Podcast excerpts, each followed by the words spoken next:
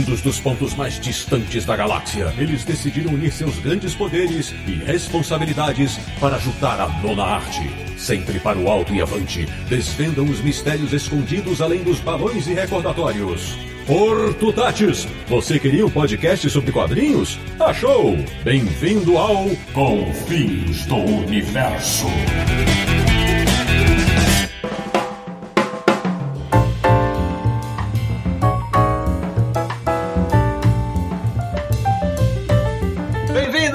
Bem-vinda! Está começando mais uma edição de Confins Universo, o podcast sobre quadrinhos mais bem armado da internet brasileira, que é o podcast do Universo HQ, o site que é o terror dos exércitos inimigos quando o assunto é a boa e velha nona arte, www.universohq.com. E o programa de hoje vai ter muito tiro, porrada e bomba. Eu sou o Sidney Guzman, falo de São Paulo e quem me conhece sabe que eu nunca fujo de uma batalha. Pelo contrário. De Petrópolis, no Rio de Janeiro, um homem que adora HQs e guerra, mas fez de tudo para não servir o exército. Samir Daliato. A caneta e o nanquim são mais poderosos que a espada. Da República de Piranga em São Paulo, o cara que descobriu o que são obuses, graças aos quadrinhos, Marcelo Naranjo. O cara da companhia moleza do Universo HQ. De Luxemburgo, na Europa, o nosso correspondente internacional. Ele, que é a pessoa mais da paz que eu conheço, mas fica maluco quando vê uma guerra no gibi. Sérgio Codespot. O recruta zero da Europa. Agora o nosso primeiro convidado especial. No bairro da Saúde, em São Paulo, um cara que nasceu no ano de 1971, mas os quadrinhos já o fizeram viajar no tempo para guerras muito mais antigas. Meu amigo Júlio Cavalheiro, bem-vindo. Eu não sei com que armas a Terceira Guerra Mundial será lutada, mas a quarta será lutada com paus e pedras. Olha aí. E fechando o pelotão desse episódio de Campinas, interior de São Paulo, um homem cuja coleção de quadrinhos de guerra é um verdadeiro arsenal de armas pesadas. Meu amigo Renato Lancese, bem-vindo.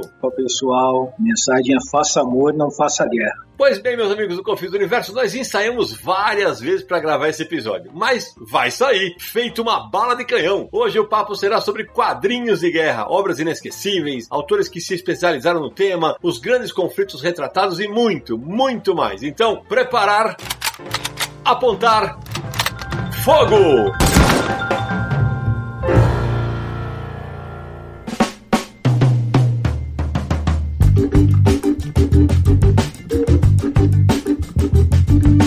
Começando mais um Confins do Universo, meu amigo Samir Naliato. No momento exato desta gravação, somos 433 apoiadores da campanha do Confins do Universo HQ no Catarse. Já fizemos o nosso terceiro sorteio de 30 HQs e eu prometi que se batermos a meta de 500 apoiadores, sortearei 50 quadrinhos pelo menos uma vez. Então, Samir, para quem quiser nos ajudar a chegar nessa meta, quais são os caminhos? Você tem alguns caminhos aí para apoiar o Universo HQ, o Confins do Universo, nos ajudar com esses dois projetos que já tem mais de 20 anos. Olha só, o site já tem mais de 20 anos, gente. Vocês conseguem acreditar nisso? O primeiro caminho é catarse.me barra Universo HQ. Essa é a campanha de financiamento coletivo do modo recorrente, ou seja, o apoio acontece todos os meses lá no plano que você escolher. Então acesse lá catarse.me barra Universo HQ. Veja qual o melhor plano que se adequa aí ao seu bolso, à sua disposição de colaborar. Você pode acompanhar, como o Cine falou aí, os nossos sorteios, que já foram três sorteios de mais de 30 quadrinhos, e a gente já fez dezenas de sorteios mensais aí desde que a campanha começou. Então agora a gente tá fazendo também as lives lá no YouTube, você pode acompanhar, entrar lá, bater um papo com a gente, se divertir também enquanto acompanha os sorteios. Sempre rola um papo bem legal. Então, de novo, lembrando, catarse.me barra Universo HQ para você nos apoiar nessa campanha de financiamento coletivo, que nesse momento, como o Sidney falou, tá o maior número desde que a gente começou essa campanha em 2017. Então, muito obrigado a todo mundo, indique também pros amigos e apoie você também. Vamos fazer o Universo HQ e o Confins do Universo crescer cada vez mais. Inclusive, já está no ar um novo site do Universo HQ,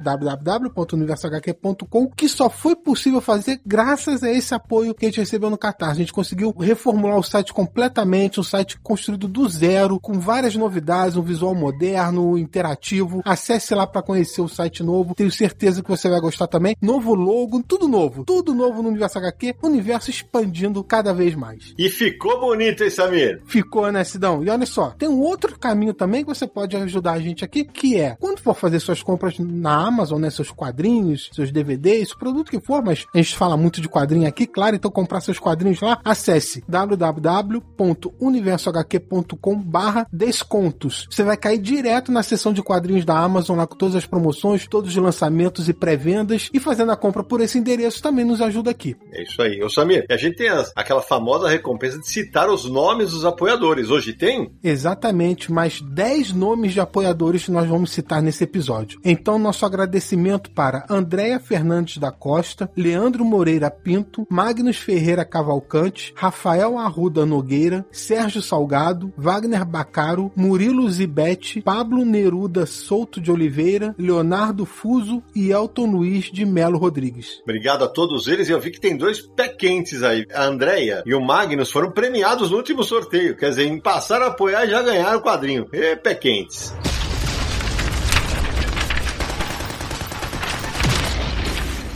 Dados os recados iniciais, antes de a gente entrar no papo, deixa eu apresentar detalhadamente agora meus dois convidados. Meu caríssimo Júlio Cavalheiro, conte para os nossos ouvintes, você que é nosso ouvinte de longa data, por que eu te chamei para esse episódio especificamente, Quadrinhos de Guerra? Bom, pessoal, é muito legal estar aqui, porque acho que eu conheço o Samir há mais de 20 anos, né? Então eu vi o embrião do que seria o universo HQ lá em 1990 e não sei quantos, né, Samir? A gente não pode ficar falando muito a idade. Vai entregar não, a senão- idade aí.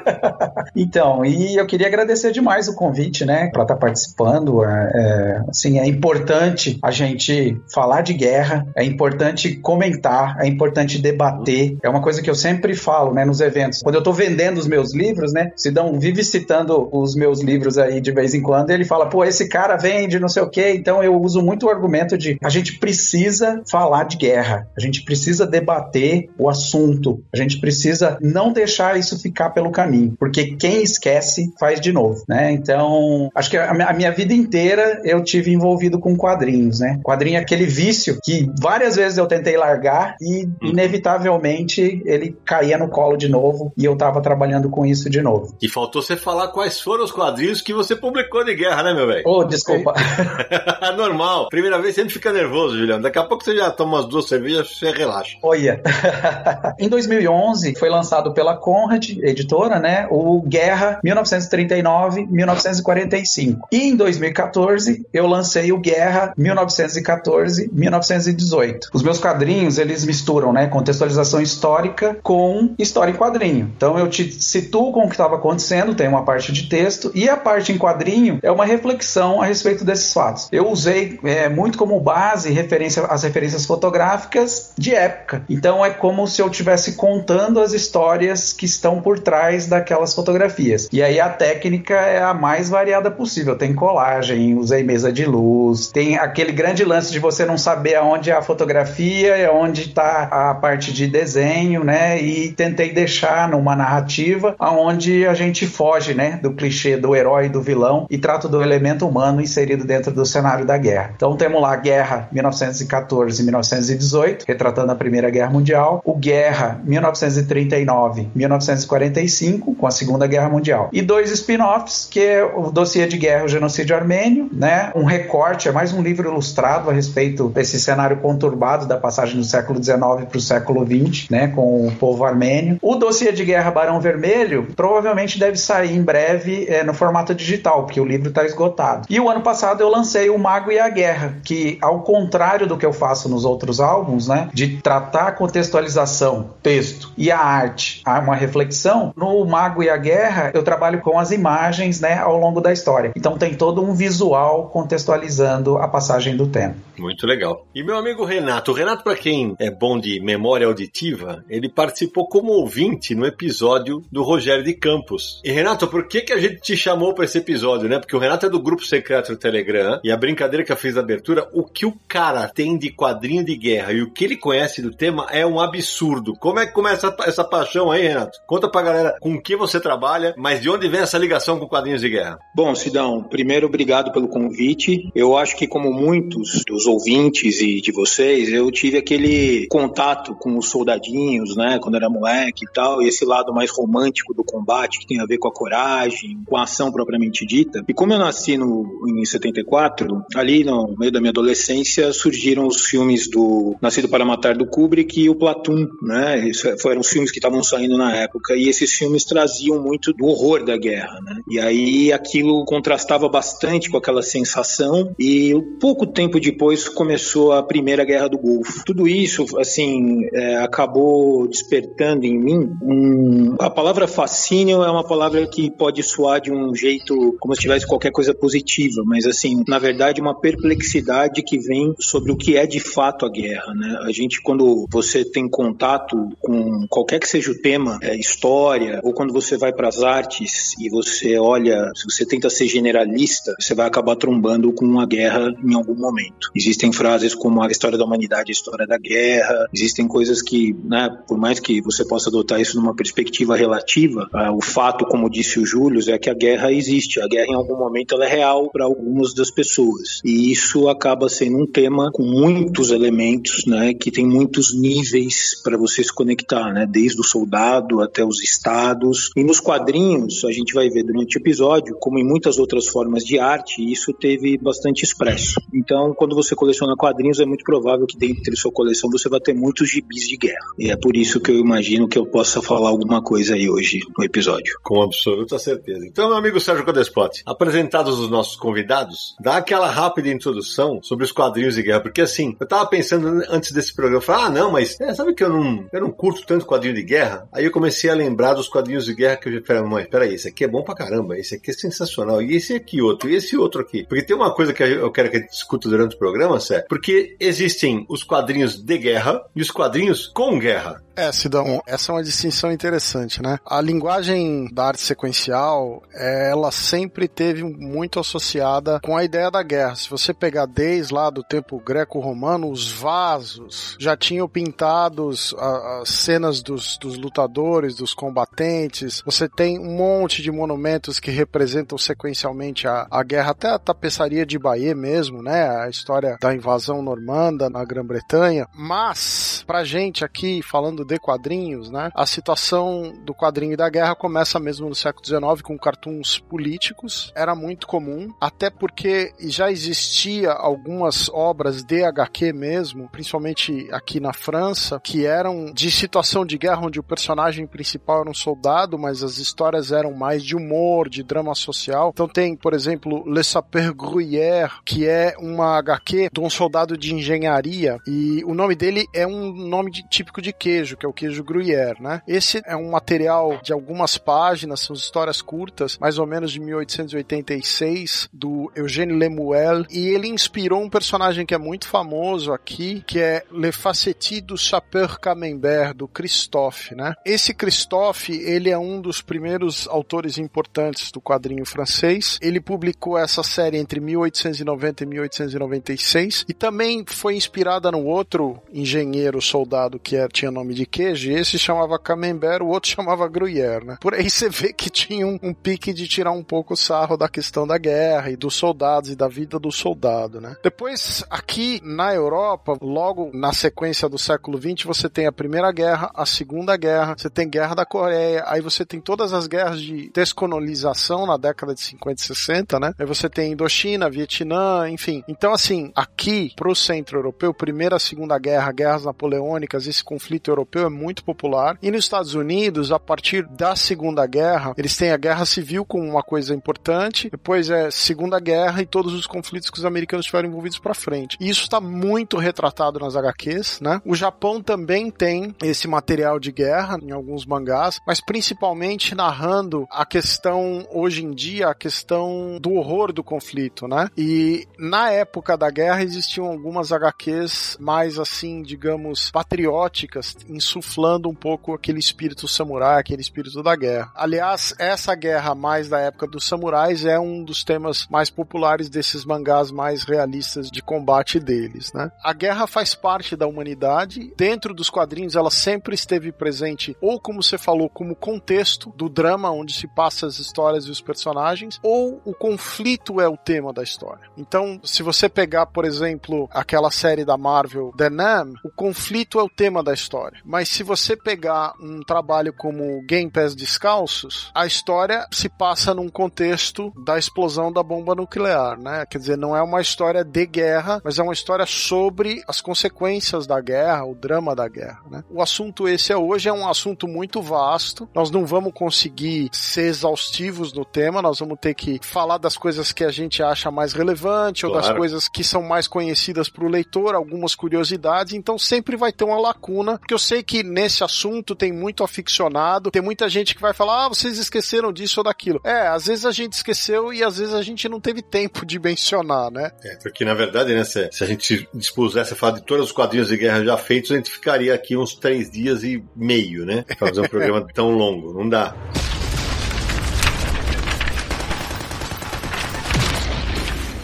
Ô Nara, o, o Sérgio citou um quadrinho aí que na época que eu começo a escrever sobre quadrinhos, ali no final dos anos 80, começo dos anos 90, que era o Denem. Abril chegou a publicar aqui no Brasil e eu confesso que na época eu li alguns volumes e parei, não me encantava. Hoje, certamente, esse quadrinho me faria a cabeça, porque na época eu não tinha esse fascínio pelo assunto. É, a gente vai adquirindo, né? A gente vai adquirindo experiência, é aquilo que a gente sempre fala, né? Alguns quadrinhos, quando são lidos em determinados, em diferentes momentos da vida, fazem uma diferença para nós, né? Total porque tem, putz, pior que assim, né? Coincidências quadrinísticas. Uhum. Aconteceu exatamente a mesma coisa comigo. Olha aí. Eu tinha, mas eu não lia. É, eu comecei a ler um, dois volumes, comprei mais alguns, mas eu não lia. Por quê? Porque era uma coisa mais psicológica, né? Então, para um moleque, devia ter o quê? 15 anos, talvez. Eu achava muito mais divertido o primeiro personagem que eu conheci de guerra, que era o Sargento Rock, que tinha explosão para tudo quanto é lado e tiro logo de cara, do que algo que te fazia refletir, te fazia pensar, né? Era essa a intenção. Era um quadrinho adulto, praticamente, né? Ideal para partir de uma certa idade. Então eu também passei justamente por isso. Não foi um quadrinho que me interessou e eu me desfiz na época por conta disso. Eu também. Herege, herege. Eu amava. Tenho todas as edições da revista em inglês, 1 a 84, que foi publicada de 86 a 93. Vinha até com um dicionário de gírias usadas pelos soldados na época. Sim. Né, nas edições americanas. E era tão popular no final da década de 80 nos Estados Unidos que a Marvel chegou a lançar 10 volumes em formato magazine com a mesma arte em preto e branco, como se fosse um espada selvagem, né? No Brasil, a primeira história que saiu do Denan saiu numa aventura e ficção em preto e branco, e só depois que eles começaram a publicar as histórias regulares na revista O Conflito do Vietnã. Isso. É, a número 1 um é. do conflito é a história 4, né? A 1, 2 e 3 saíram na 11, 12 e 13 da aventura e ficção. E Boa. ficava bem legal. Né? É, então, a série aqui no Brasil teve 19 números pela editora Abril e mais um especial colorido, chama Conflito do Vietnã em cores. E uma curiosidade dessa série é que o co-criador dela, o Doug Murray, ele serviu ao exército, ele lutou no Vietnã, realmente, de verdade, durante o conflito, e depois, quando voltou, ele fez a proposta dessa série que a Marvel publicou. E é até uma coisa interessante também pra gente comentar ao longo do programa, porque vários autores de quadrinhos famosos serviram em guerras. Sim, o Will Eisner foi um deles, né? O desenhista Michael Golden, que é o, foi o, o principal capista da série e o desenhista do, do, primeiro ano da série, ele também combateu no Vietnã junto, não junto, mas na mesma época que o Doug Murray, que é o escritor, participou. Aqui saíram 19 números, mas eles eram equivalentes até a edição 41 das 84 que saíram nos Estados Unidos. E além da colorida, a colorida saiu depois, é, republicando a primeira e a segunda histórias que tinham saído na Aventura e Ficção. E os últimos números, um pouco antes do número ser cancelado, ela saiu colorida aqui também. Todos os números aqui eram em branco e preto, mas os dois ou três últimos números foram coloridos também antes de encerrar. É, lá chegou inclusive a sair uma graphic novel que chama chama Hearts and Minds, com o roteiro do Doug Murray e arte do Russ Heath que é um desenhista que foi muito importante na década de 50 e 60 nas histórias de guerra da Marvel e da DC. O Sidney comentou aí sobre o Will Eisner, né? Quando eu falei que vários quadrinistas serviram ao exército e foram pra guerra. E o Will Eisner, ele tem histórias de guerra, ele até fazia, quando ele serviu, ele fazia manuais de instrução, essas coisas pro exército e tal. E o Will Eisner foi o responsável pelo primeiro quadrinho de guerra que eu lembro de ter lido, que foi no Coração da Tempestade, que conta a história dele indo se apresentar, né, pro exército para ir para combate. É, é um belo quadrinho. Ô, Júlio, você, você que trabalha fazendo quadrinhos de guerra, você evidentemente já fez outros quadrinhos antes. Quando surge essa paixão pelo tema? Então, é, é aquele negócio, né? Eu venho das tirinhas de jornal. Uhum. Fui criança nos anos 70 e adolescente nos anos 80. Então, se você rabiscasse no papel, com certeza você ia querer fazer quadrinhos, né? Na época, porque os anos 80 foram aquele boom maravilhoso de publicações aqui no Brasil e tal. Quando eu tinha 14 anos, eu escrevi e desenhei uma história de um bombardeio inglês voltando de uma missão e sendo atacado por uma esquadrilha alemã. Essa história foi esquecida, tinha oito páginas e perdida no meio das minhas coisas. Um belo dia eu fazendo uma mudança, né? Tô mexendo nas coisas lá, tô falando de 2003, 2004 mais ou menos. Encontrei essa história e falei, cara, isso aqui, o que, que, será que estava acontecendo, né? Qual era o contexto desse cenário, desse ano, desse momento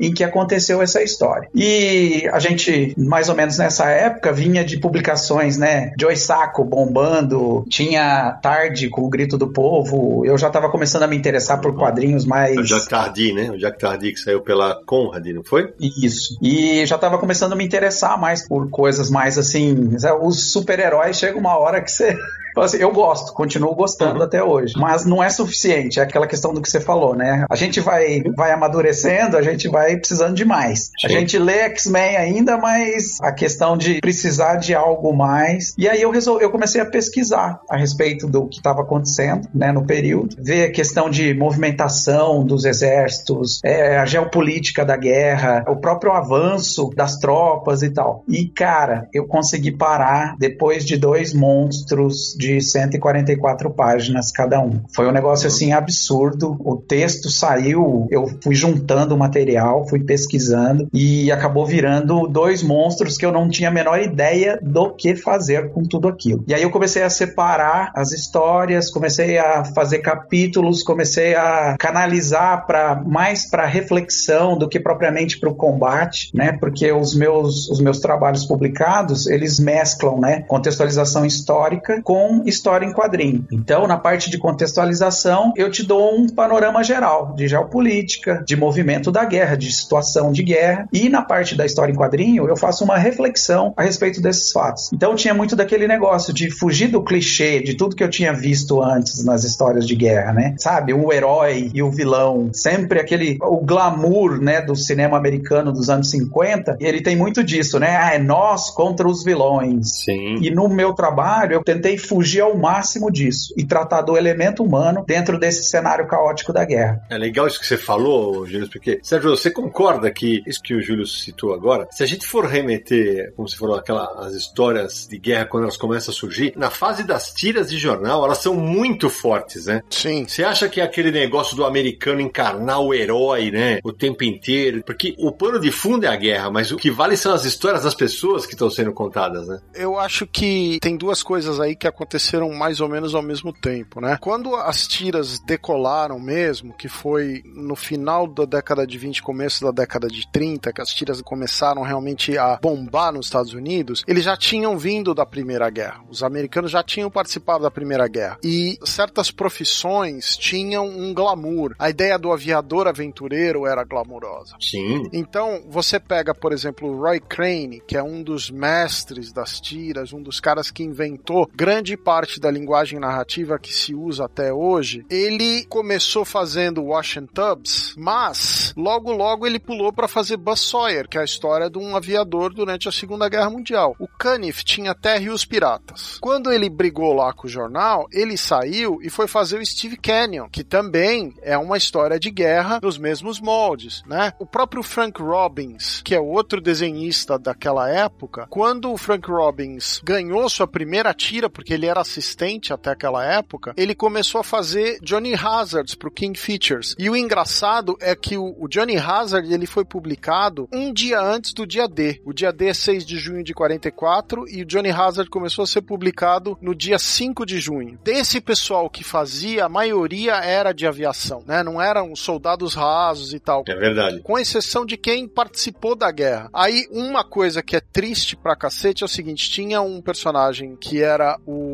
Scott Smith, né? Que era um, um aviador aventureiro. Ele era desenhado pelo Noah Sickles. Quando o Sickles saiu, ele foi sucedido pelo Bert Christman. E o Christman, ele se alistou como cadete da Marinha de Aviação Naval, né? Em 38. E depois ele se juntou à Força Aérea Chinesa, o grupo americano voluntário com a Força Aérea Chinesa, e ele morreu abatido, o avião dele foi abatido, e ele pulou de paraquedas, né? E em Burma e foi metralhado pelos japoneses, né? Então é um desses casos de um quadrinista que foi lutar na guerra e morreu durante a guerra, fazendo o que ele desenhava. Então, assim, existia essa ideia da guerra como aventura. Sim. O Renato, e tem um o lance esse fascínio pela aviação que o Sérgio falou, ele lembrou de algumas tiras. Eu lembrei aqui do Black Hawk, né, o que foi publicado pela primeira vez pela Quality Comics em 1944 e que tem até uma controvérsia aí que alguns dizem que foi criado pelo Chuck Coidera e pelo Bob Powell e, e também pelo Will Eisner. Outros dizem que o Will Eisner não participou do processo. Então tem uma, uma controvérsia aí. Mas assim, esse lance da aviação, você quando você descobre os quadrinhos de guerra, você também começa a se afeiçoar a eles por causa dos quadrinhos de aviação? Na verdade, Sidão, eu particularmente sempre me interessei muito pelo drama das biografias, né? As pessoas que foram afetadas pela guerra ou que participaram da guerra, o drama do combatente. Agora, do ponto de vista da ação, os combates aéreos, eles trazem muitas oportunidades para a narrativa gráfica, né? E essas revistas chegaram a vender mais proporcionalmente do que as outras durante um período na Inglaterra. Agora, existem bons elementos para uma história ser bem contada e, e bem desenhada nas batalhas navais ali entre os submarinos e os navios no Pacífico, na costa do Atlântico, as incursões de infantaria, as companhias de blindado, né? Então, eu acho que tem boas HQs que são contadas em vários lugares do front, né? No teatro da guerra.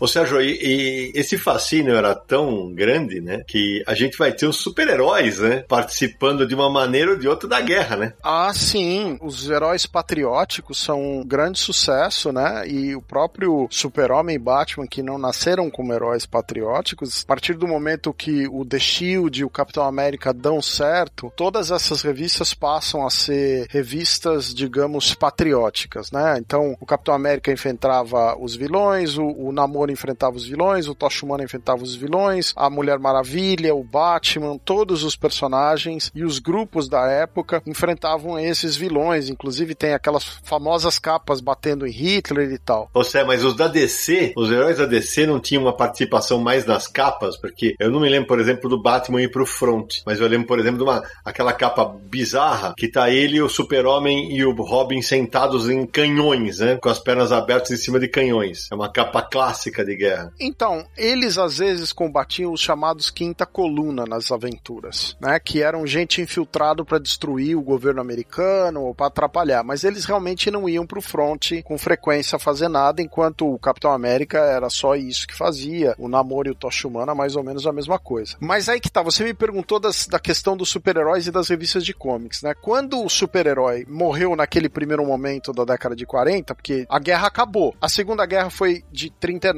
a 45, então a revista do Capitão América surge em 41 e até 49 ela foi publicada, né? O mesmo aconteceu, por exemplo, com a revista do Namor, só o Tocha Humana foi um pouco mais para frente. Mas, como a guerra acabou, os soldados voltaram para casa e o interesse pelo gênero guerra morreu. Ele só é retomado mais ou menos na época da Guerra da Coreia, em 1950. E é a Marvel, aqui é uma raridade. A Marvel na época era, era Timely, né? E depois virou Atlas, mas é a Marvel que lança lança HQ de guerra comic como gênero nos Estados Unidos com War Comics número 1, de dezembro de 1950. Ela foi a primeira que inundou o gênero, né? A Marvel mesmo chegou a ter 16 revistas de guerra dessas. Tinha War Comics, Man Comics, Man Adventures, Battle, Combat Kelly, que é um personagem que depois voltou na década de 70, Battle Action, War Combat, Combat Casey, uma que já chamava Combat, Battlefront, Navy Action, Battleground, Devil Dog Dugan, Sergeant Barney Baker, G.I. Tales, Navy Tales e, evidentemente, vai ter o Sargento Fúria e seus comandos e o Captain Savage e seus Leatherneck Raiders, por exemplo. A DC era a mesma coisa. Quando saiu, a DC lançou montes de revista de guerra, a Dell lançou revista de guerra. As mais famosas dessa época são da EC Comic e da Warren, né? Blazing Combat da Warren, Frontline Combat da EC, Aces High da EC Comics, Two Fisted Tales da EC Comics, né? Então você tem muita revista no mercado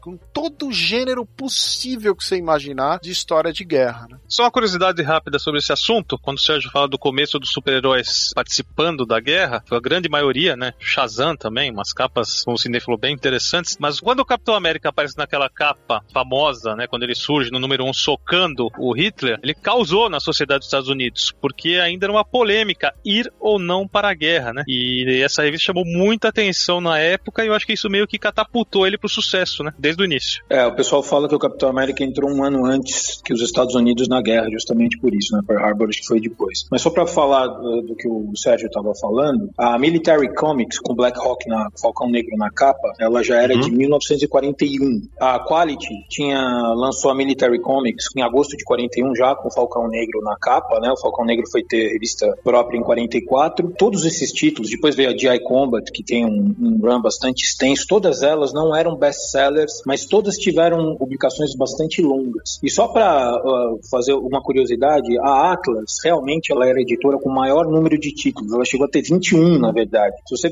fizer uma brincadeira entre Battle, War, é, Navy, com Action, com Combat, com Field, você vai montar um, um, título que eles tiveram. Alguns curtos, mas outros bastante longos, tá? E também tem uma, a National, que também acabou sendo incorporada depois na DC, ela também tinha um título, só que anterior, de 41, em outubro de 41, que era Star Spangled Comics, que depois Sim. acabou virando a Star Spangled War Stories. Só contextualizar para o nosso ouvinte, quando o Renato cita a Atlas, é que a Atlas é que precede a Marvel, né? Outra curiosidade também envolvendo os super-heróis na guerra é, como você disse, né, Sidney, os personagens... O Capitão América era um soldado, né? Foi criado com esse objetivo mesmo, então foi bem escancarado, vamos dizer assim. Mas os personagens da DC não, como você disse, aparecia muito em capa e tal, e as histórias não. Eles não iam pra guerra nas histórias dos quadrinhos, mas aparecia muita capa fazendo referência a isso. Os personagens foram mais usados como propaganda nessa época. Então, o Superman, Batman, Mulher Maravilha e outros, eles foram usados como um meio mesmo de propaganda para incentivar as pessoas até a apoiarem os esforços de guerra dos Estados Unidos, né? Arrecadando dinheiro e tudo mais. Então, eles apareceram mais dessa maneira. E tem uma outra coisa também que revistas em quadrinhos de super-heróis eram enviadas para os soldados durante a guerra, para eles lerem como um momento ali de descontração. Eram histórias inspiradoras para eles lá, né? Ter sempre aquele herói como referência e manter sempre o moral da tropa elevado. Isso. E tem uma história também que ficou famosa, que em 1940, uma revista chamada Look, Look Magazine, convidou o Jerry Siegel e o Joe Shuster, os criadores do Superman, a fazer uma história de como o Superman venceria a Segunda Guerra Mundial. E aí eles fizeram uma história lá de duas páginas, se eu não me engano, foi publicada nessa revista, e essa história chegou até Hitler e os nazistas na época. E a história mostrava como que o Superman venceria eles. E conta a história que o Hitler ficou louco da vida e fez um grande discurso contra o imperialismo americano e essas coisas, baseada nessa história que saiu. E vocês estavam falando sobre o Black Hawk, que é o Falcão Negro. Há uns dois anos, mais ou menos, dois ou três anos, saiu uma notícia de que o Steven Spielberg iria produzir um filme baseado nesses personagens. Depois não se falou mais nisso, mas rolou esse papo. O que é interessante nessa época, como o Sérgio falou, logo depois da Guerra da Coreia, quando aconteceu a Guerra da Coreia, que os Estados Unidos participou da forma que participou, os jovens acabavam lendo porque aquelas eram histórias dos tios, né, dos pais, né, e isso acabava aumentando bastante o interesse. Mas falando da DC, existiam duas coisas que eu acho que destacam a DC, apesar da Atlas ter mais títulos, a qualidade das histórias da DC é porque o Bob Kanigher, o Robert Kanigher, ele tinha uma qualidade de texto ele também serviu, né? Ele conseguia evocar nas histórias dele alguns, apesar das histórias serem de aventura, de bomba, de etc e tal, tinha muito do lado humano, as dinâmicas ali entre os soldados. E os artistas eram incríveis, e os capistas, né? Porque nessa época a venda era em bancas, né? Então as capas, elas eram muito completas, as capas já contavam uma história. Então você tem o, o Jerry Grandanetti, o Joe Kubert fazendo capas incríveis, que se hoje a gente for procurar aí na internet as capas, tinham tomadas, né? Concepções que já contavam uma história só na capa. Então isso fazia muito sucesso desses gibis. E foi legal que o Renato citou o Kenninger, né? O Robert Kenninger, porque esse cara era, eu diria que ele era uma usina de ideias, porque quando ele fala da DC Comics, nos anos 80, no finalzinho dos anos 80 e começo dos anos 90, quando teve um revival de vários personagens, muitos leitores, por exemplo, conheceram coisas como o As Inimigo, né? Que teve uma edição especial chamada Um Poema de Guerra, e o Jorge Pratt, que fez uma HQ pintada lindona. Esse é um dos personagens criados pelo Kenninger. Inclusive, ela vem num acabamento gráfico maravilhoso, né? Tem aquela capa plástica com aquele botãozinho que, para quem coleciona, é uma coisa que deixa a gente louco, porque hoje, se você tentar abrir a revista, o botãozinho quebra e não tem jeito de preservar do jeito que ela deve estar. Boa, Júlio. Quem tá nos ouvindo para imaginar é o seguinte: imagina, sabe aqueles botõezinhos de pressão, faz plec e vinha num plástico. Esses tarados aí guardaram com, com o plástico. Eu joguei fora o plástico. Fez bem de jogar fora, Cidão. A minha edição, o botãozinho ele esfarelou inteiro, abre e fecha ainda, mas em volta do botãozinho virou pó e atrás, onde tem o marcador de páginas, ele grudou na revista, não sai mais. Hum.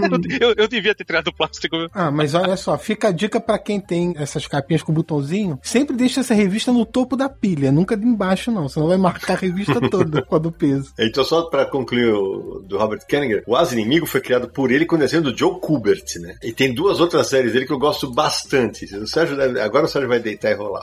Uma chamada O Tanque Mal Assombrado, que saía na GI Combat, né? E também tem uma outra que eu só eu conheci o personagem só depois de adulto, que é o Soldado Desconhecido, que também é dele com o Kubert. É, Sidão, a DC tinha cinco títulos famosos de guerra, sendo que os dois principais eram o GI Combat e Our Army at War. O GI Combat era uma revista da Quality, que foi até o número 43. Quando a DC adquiriu a Quality, ela deu sequência na revista com a mesma numeração. Então a edição da DC começa no 44, vai até o 288. O Tanque Mal Assombrado, que é o Haunted Tank, surgiu numa aventura de 61 com Robert Kanigher e o Russ Heath desenhando. No Our Army at War, que teve 301 números publicados e depois continuou na revista Sargento Rock, surgiram o Sargento Rock, o As Inimigo e o Soldado Desconhecido. Essas três séries foram criadas pela dupla Robert Kanigher e Joe Kubert. O Sargento Rock, que é o personagem mais conhecido de guerra da DC, né? Tá, até hoje tem algumas histórias que são lançadas. E naquela reformulação nova, os 52, que já vai fazer 10 anos, eles atualizaram, né? Eles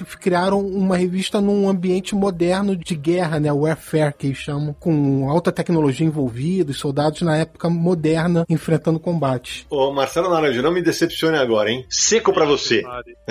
Calma. Dois, letra B. Não, calma. Seco para você. Sargento Fury ou Sargento Rock? Sargento Rock. Ah, não me decepcionou. É, e aí, pra, pra, todo mundo, e aí, Sérgio, pra você? Ah, eu, em história de guerra, Sargento Rock, sem dúvida. É, também. Sargento Rock, mas Sargento Rock tinha mais uma pegada de guerra mesmo, né? O Furry ele mostrou histórias dele na guerra e tal, mas era mais num ambiente de, né, do universo Marvel de super-heróis, uma coisa ali mais. É, espionagem. É, de espionagem, exatamente. Então, eu fico com o Sargento Rock, apesar das inconstâncias da contextualização histórica, né? Tem algumas coisas ali que depois que você começa a brincar no meio dos livros e a respeito uhum. da parte de contextualização, tem algumas coisas assim que me tiram um pouco da história. Mas, sem sombra de dúvida, o Rock é, é, eu preferi. Bom, eu prefiro o Sgt. Rock. O Rock, como ele teve uma duração muito grande, né, a publicação foi bastante extensa, e o Kenneger tinha essa liberdade, ele não tinha problema de colocar uma história, sei lá, na Normandia e no mês seguinte, na, na, no próximo número, colocar no norte da África, né, o que pressupõe fim e começo da guerra. E isso dava muita liberdade e acabava tendo mais qualidade. O Sargent Furry e os Howling Commandos lá, né, que era o nome uhum. da revista, segundo consta, né, o Stan Lee fez uma provocação dizendo que o método deles, o, o que ele fazia, ele, o Jack Kirby, podia vender qualquer revista com qualquer título ruim. E ele fez uma aposta, né, com o patrão e ele escolheu esse título dizendo que o título era enorme, que seria muito ruim vender uma revista assim. E ele a despeito do método Marvel, né, existir, se é controverso ou não, no caso dessa revista, ele, eu acho que está na pior forma. É bem ruim. Eu tenho uma edição da Nacional, serão quatro números aqui, saiu também um agora da Epic com os primeiros números, né, da Epic Collection. Mas é assim, tudo muito rápido, nem a parte gráfica faz jus ao resto da produção que o método Marvel tem nos outros títulos. É, mas o curioso, Renato, é que Sergeant Fury and His Howling Commandos foi publicado até o número 167, de 63 a 81. Tudo bem que uma parte grande dessas revistas foram republicações das próprias aventuras anteriores. Sim, mas fez E sucesso, vendeu bem. Vendeu bem, a ponto de em 68 o Stan Lee lançar um outro título com um nome gigante que era Captain Savage and His Leatherneck Raiders, que depois mudou de nome para Captain Savage and His Battlefield Raiders. Então assim, ele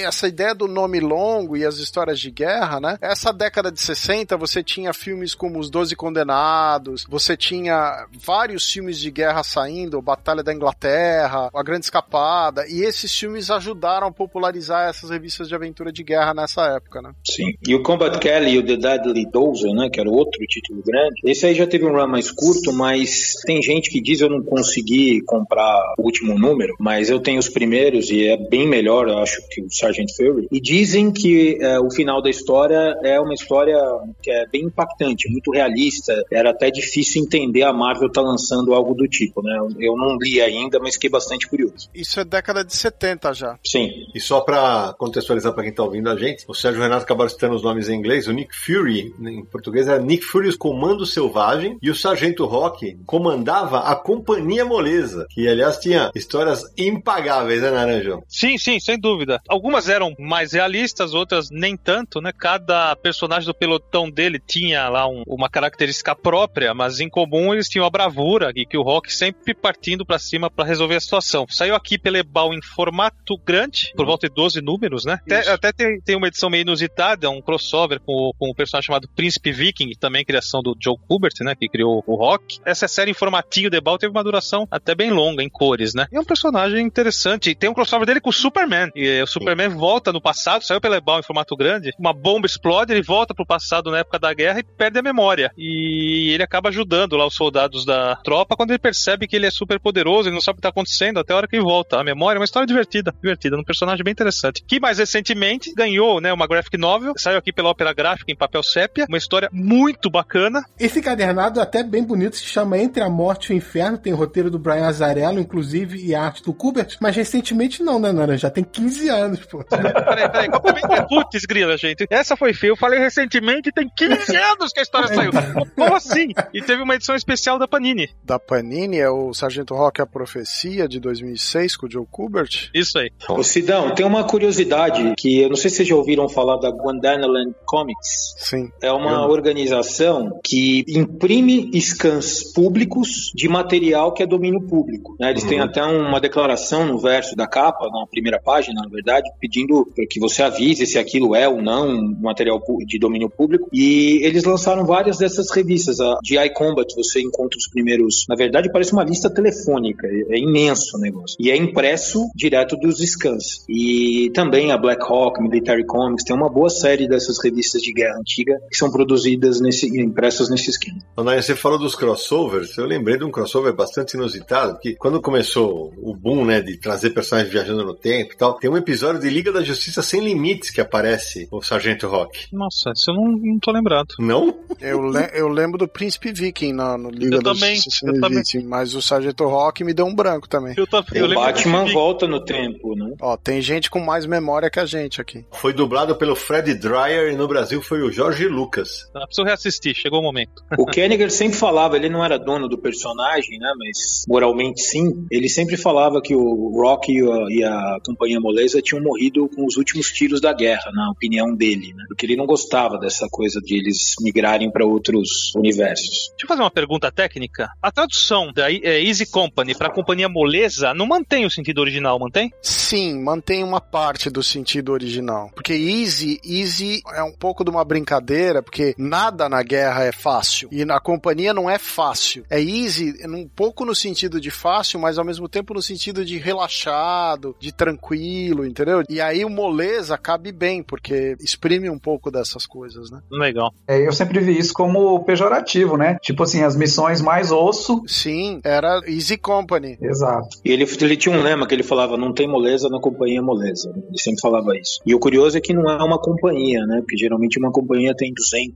soldados, né? De 50, 200 e é um capitão, mas de algum jeito foi o nome que eles encontraram pro pelotão lá dele. Queria só fazer uma parte aqui que eu acho importante a gente ressaltar, que é uma coisa até que o Júlio tinha comentado um pouco. Nos quadrinhos americanos produzidos em massa, tinha algumas coisas de qualidade e algumas coisas de menos qualidade por causa da pressa da produção. O que mais era complicado era como o leitor muitas vezes não tinha familiaridade com certas situações históricas ou com os uniformes e tal. Então, muitas vezes o que acabava sendo detrimento para a história era essa coisa de você simplificar às vezes a, a cadeia militar, a hierarquia, ou os uniformes, ou simplificar o equipamento, o armamento, a maneira como a guerra funciona, né? Então, quem tem um conhecimento dessas coisas, lê algumas histórias só como aventura, não dá para ler como história de guerra. E tem outro material um pouco mais, digamos, pesquisado e mais coerente que você pode ler até como um documento histórico. No caso do Denan, por exemplo, tem essa pegada muito histórica. Você pode ler aquilo e ver um Platoon e você vai sentir que é a mesma pegada, ou você vai assistir aquele documentário sobre a guerra do Vietnã que foi lançado um ou dois anos atrás aí de um documentarista famoso. Você tem a mesma pegada, mas na Segunda Guerra tem muita dessas coisas. Ah, em vez de ser, sabe, um pelotão, nós vamos fazer uma companhia porque o nome é mais legal, ou vamos todo mundo usar essa metralhadora, ou vamos, sabe, esse uniforme é o padrão para os alemães, e não era assim, né? Se você pegar para fazer uma análise, né, de comparar, por exemplo, o cinema e os quadrinhos, você vem de uma propaganda pós-guerra, né, vamos colocar entre aspas, né, que o cinema dos anos 50 de guerra, você tem obras que são uma exaltação ao heroísmo norte-americano na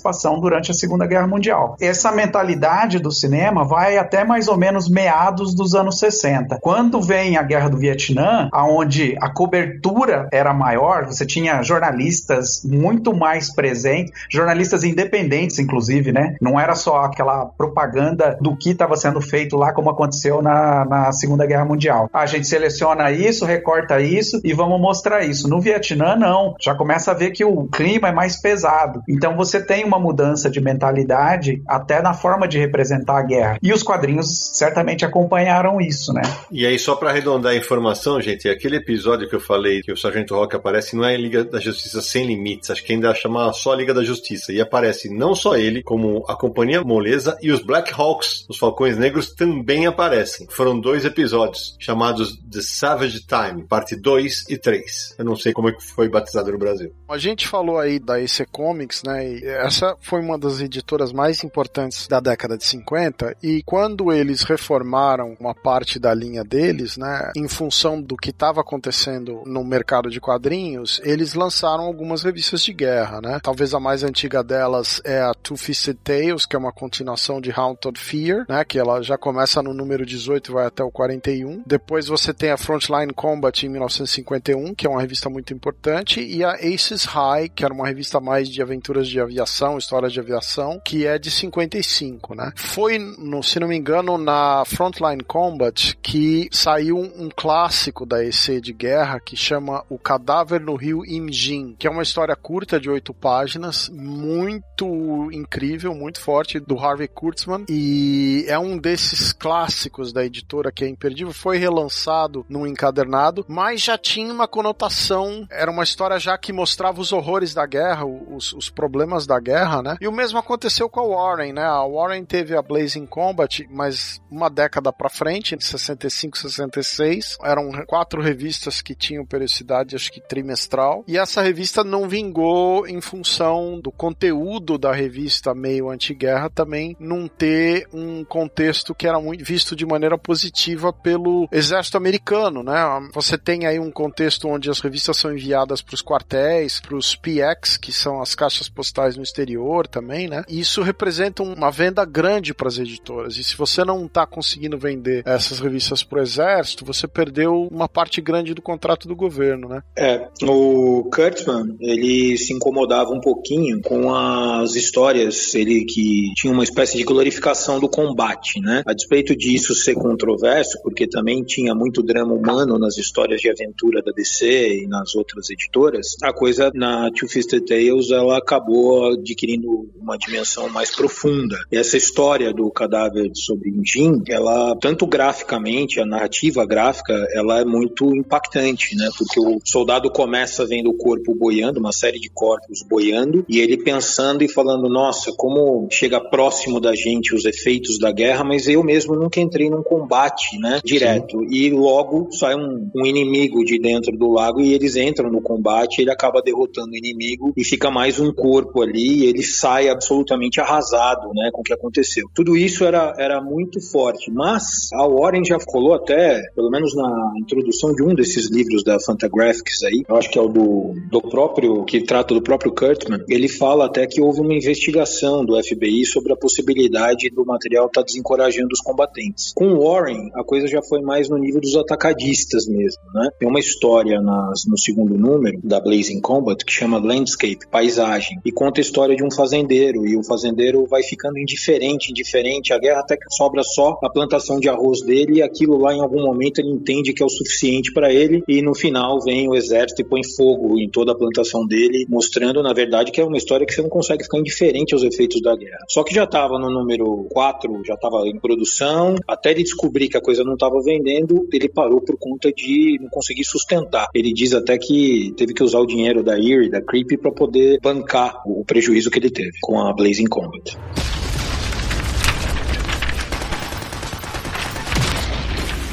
Ô Nara, uma coisa que a gente tem que lembrar também é que o Brasil também produziu muito quadrinho de guerra, né? Ah, tivemos. Tivemos títulos, uma duração até.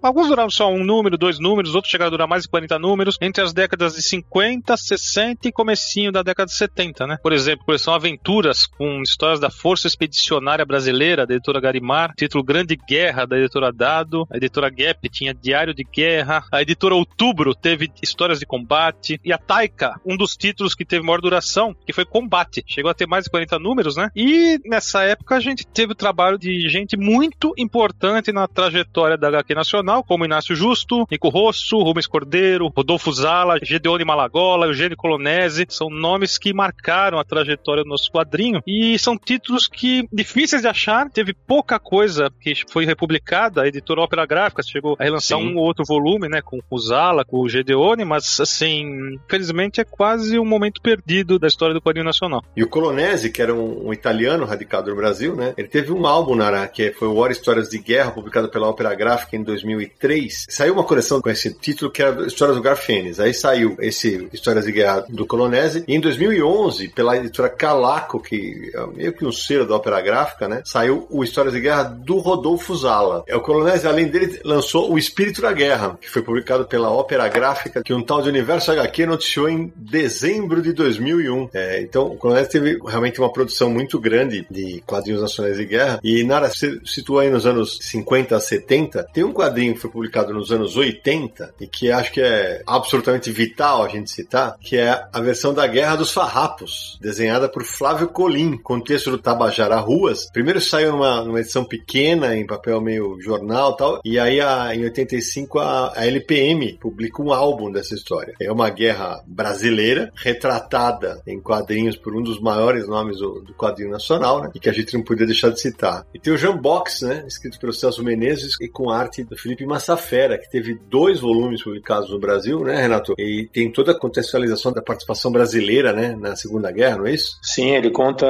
primeiro que a arte pintada é maravilhosa, né? E contextualiza toda a cena política no primeiro, né? Ambientação com as relações do governo do Getúlio Vargas com os Estados Unidos e depois o treinamento dos pilotos né? O começo da Força Aérea Brasileira é super interessante. E é importante destacar que o, o personagem é um pacifista, né? E o sonho dele era, era escrever sobre o conflito e ele se vê envolvido no meio da batalha. Bem lembrado, Júlio, bem lembrado. Não podemos esquecer, senão, de Adeus Chamigo Brasileiro, uma história da Guerra do Paraguai que saiu pela Companhia das Letras, do Toral. Né? Puta, André Toral, puta quadrinho. Eu não sei, isso aqui me parece lápis, né? A arte é espetacular, conta a história de um aristocrata carioca aí, do jovem Jorge e de dois soldados ali que são cooptados na, na história dos voluntários da pátria. E a história é bem legal, mostra todo o drama da guerra e do pós-guerra, né? No Brasil e no Paraguai. Gosto muito dessa história. E o, e o André Toral é historiador também. Então ele foi um trabalho no qual ele se debruçou durante muitos anos. E, e faltou dizer uma curiosidade, né, Júlio? Que a, o primeiro Jambox é da Zarabatana e a segunda é da Devir, não é isso? Isso. E eu acredito que a terceira não saiu porque foi pro Catarse, eu não lembro. Não, na verdade foi pro Proac, cara. Eu, eu lembro que eu fui jurado e ele chegou a ficar, se eu não me engano, como suplente. Mas acabou que não entrou. Acho que não, nunca saiu a terceira parte. Precisa, né? Muito, mas muito. É, Falando em Guerra dos Farrapos do Colim, que você já mencionou, Sidão, ainda teve uma terceira versão dela, que aí foi uma tiragem que teve o apoio do governo do estado do Rio Grande do Sul, feito para ser distribuído em bibliotecas e escolas públicas, foram aproximadamente 20 mil cópias. É, tem uma matéria quando do do Colim, um texto do Eduardo Nazi, que se não me engano foi a primeira colaboração dele com o Universo HQ, que ele cita isso, que essa edição inacreditavelmente não tem data, mas foi, foi bancada pela Secretaria de Cultura do Rio Grande do Sul. Olha, tava aí um bom material para voltar para ser impresso do Colim. Ah, e tem mais um nacional. Esse foi de 1991. Quero ver quem lembra desse. Eu tenho aqui em algum lugar. O entrincheirado Hans Ribbentrop. Opa! Eu tenho esse. Quadrinho Muito legal. nacional, né? Roteiro de Luiz de Abreu, arte de José Duval. Conta uma aventura na Segunda Guerra Mundial. Confesso que eu preciso reler porque eu não lembro tanto assim da trama, mas a arte é meio caricatural na capa, uma capa bem, bem interessante. É, ele é um soldado trapalhão que acaba fazendo trincheira no lugar errado. Um esquema de que ele acaba influenciando no caminho da guerra só fazendo atrapalhada. Só para citar como curiosidade também, no começo da década de 90, a ICEA Gráfica Editora lançou uma revista chamada Guerreiros de Jobá. E aí tinha uma edição chamada Guerreiros de Jobá apresentam Platum, uma nova visão da guerra. Aí tinha histórias do Mozart Couto, do Mike Deodato, ainda início de carreira. Inclusive, a capa é do Deodato, que aí desenha um soldado meio rambo com a cara do Bruce Willis. Olha aí, bem legal. Uma coisa interessante de falar dessas revistas dos anos 60 no Brasil, das editoras, tanto as as paulistas quanto as cariocas, elas publicavam material da Dell, né? A Cruzeiro publicava Dell, a La Selva, a Trieste, a Gráfica Novo Mundo, ali, que era tudo mais ou menos a mesma, mesma origem, publicava o que eu entendo ser da Fleetway. Eu acho muitas das capas na galeria de capas ali da Comics.org lá, mas é estranho porque a composição dos quadros não segue essa coisa das duas vinhetas. Mas tinha essa publicação, tinha as da Dado, tinha as da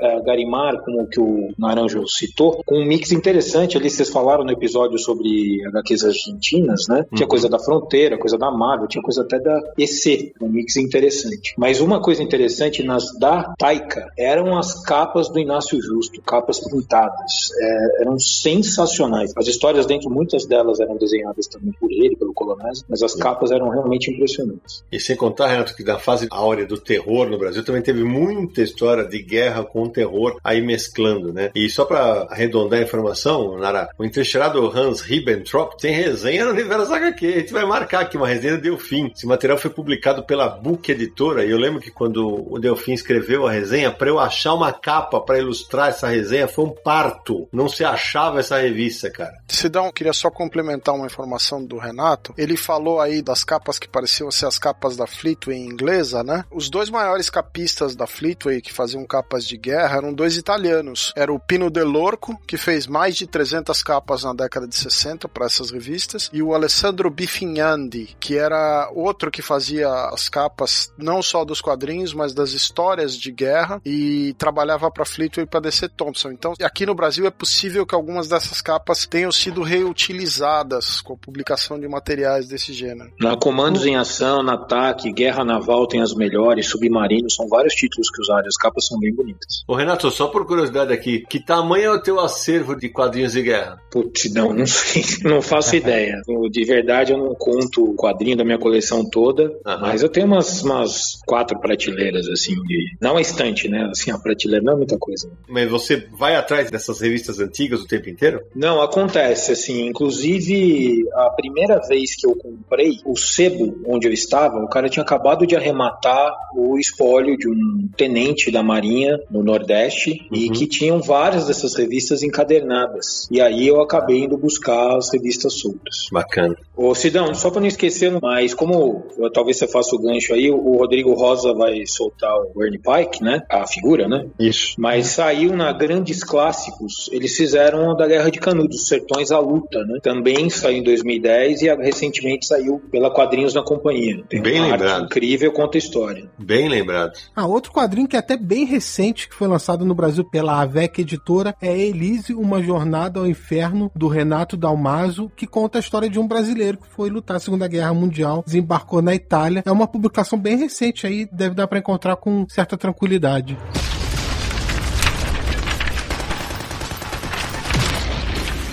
Agora, já que a gente falou de Inglaterra, Sérgio, a gente pode começar o passeio pelas HQs de guerra do velho continente pelos ingleses, né? Tem uma grande tradição, né? É, os ingleses, como eles tiveram uma participação gigantesca na Segunda Guerra, né, em vários dos teatros de guerra, sempre foi um assunto muito popular na Inglaterra, as histórias de guerra, né? Na década de 30, saiu uma tira que chamava Jane Pouca Roupa, né, era o nome brasileiro, Jane's Journal, que era uma moça que sempre perdia roupa, e era uma história, assim, tem ela com soldados, é, no- é nos mesmos moldes do Mail Call do Milton Caniff, e era um material que os soldados adoravam, porque era meio que eles lembrando da situação em casa, porque frequentemente eles estavam em algum outro lugar, né? Na década de 70, uma história muito famosa era Charlie's War, uma tira de 79 até um final dos anos 80, que era sobre a Primeira Guerra do Pat Mills e do, e do Joe Calhoun, que foi publicada na revista Battle. As revistas inglesas eram antologias em preto e branco, muito populares nos anos 60 e 70, então tinha Comando, tinha Battle Picture Weekly, tinha Victor, Warlord, Battle, War, Air Ace, War at Sea Picture. Você tinha uma quantidade de talentos estrangeiros trabalhando para essas revistas, né? Inclusive o Hugo Pratt, que trabalhou na Battle Station, trabalhou com personagens como o Battler Britton, né? As melhores histórias desse material têm sido republicadas recentemente, inclusive os trabalhos do Pratt foram relançados em dois encadernados. O David Roach fez uma edição, uma coletânea que chama The Art of War, sobre as capas dessas revistas. Esse é um, um volume e o outro chama Ah, It's War, The Best of War Comics Cover Art. Então são dois volumes dedicados às capas dessas publicações de guerras inglesas. A DC Thompson, ela tem um título que chama Comando, que a revista tá na- no número 5.300 alguma coisa, é, mesmo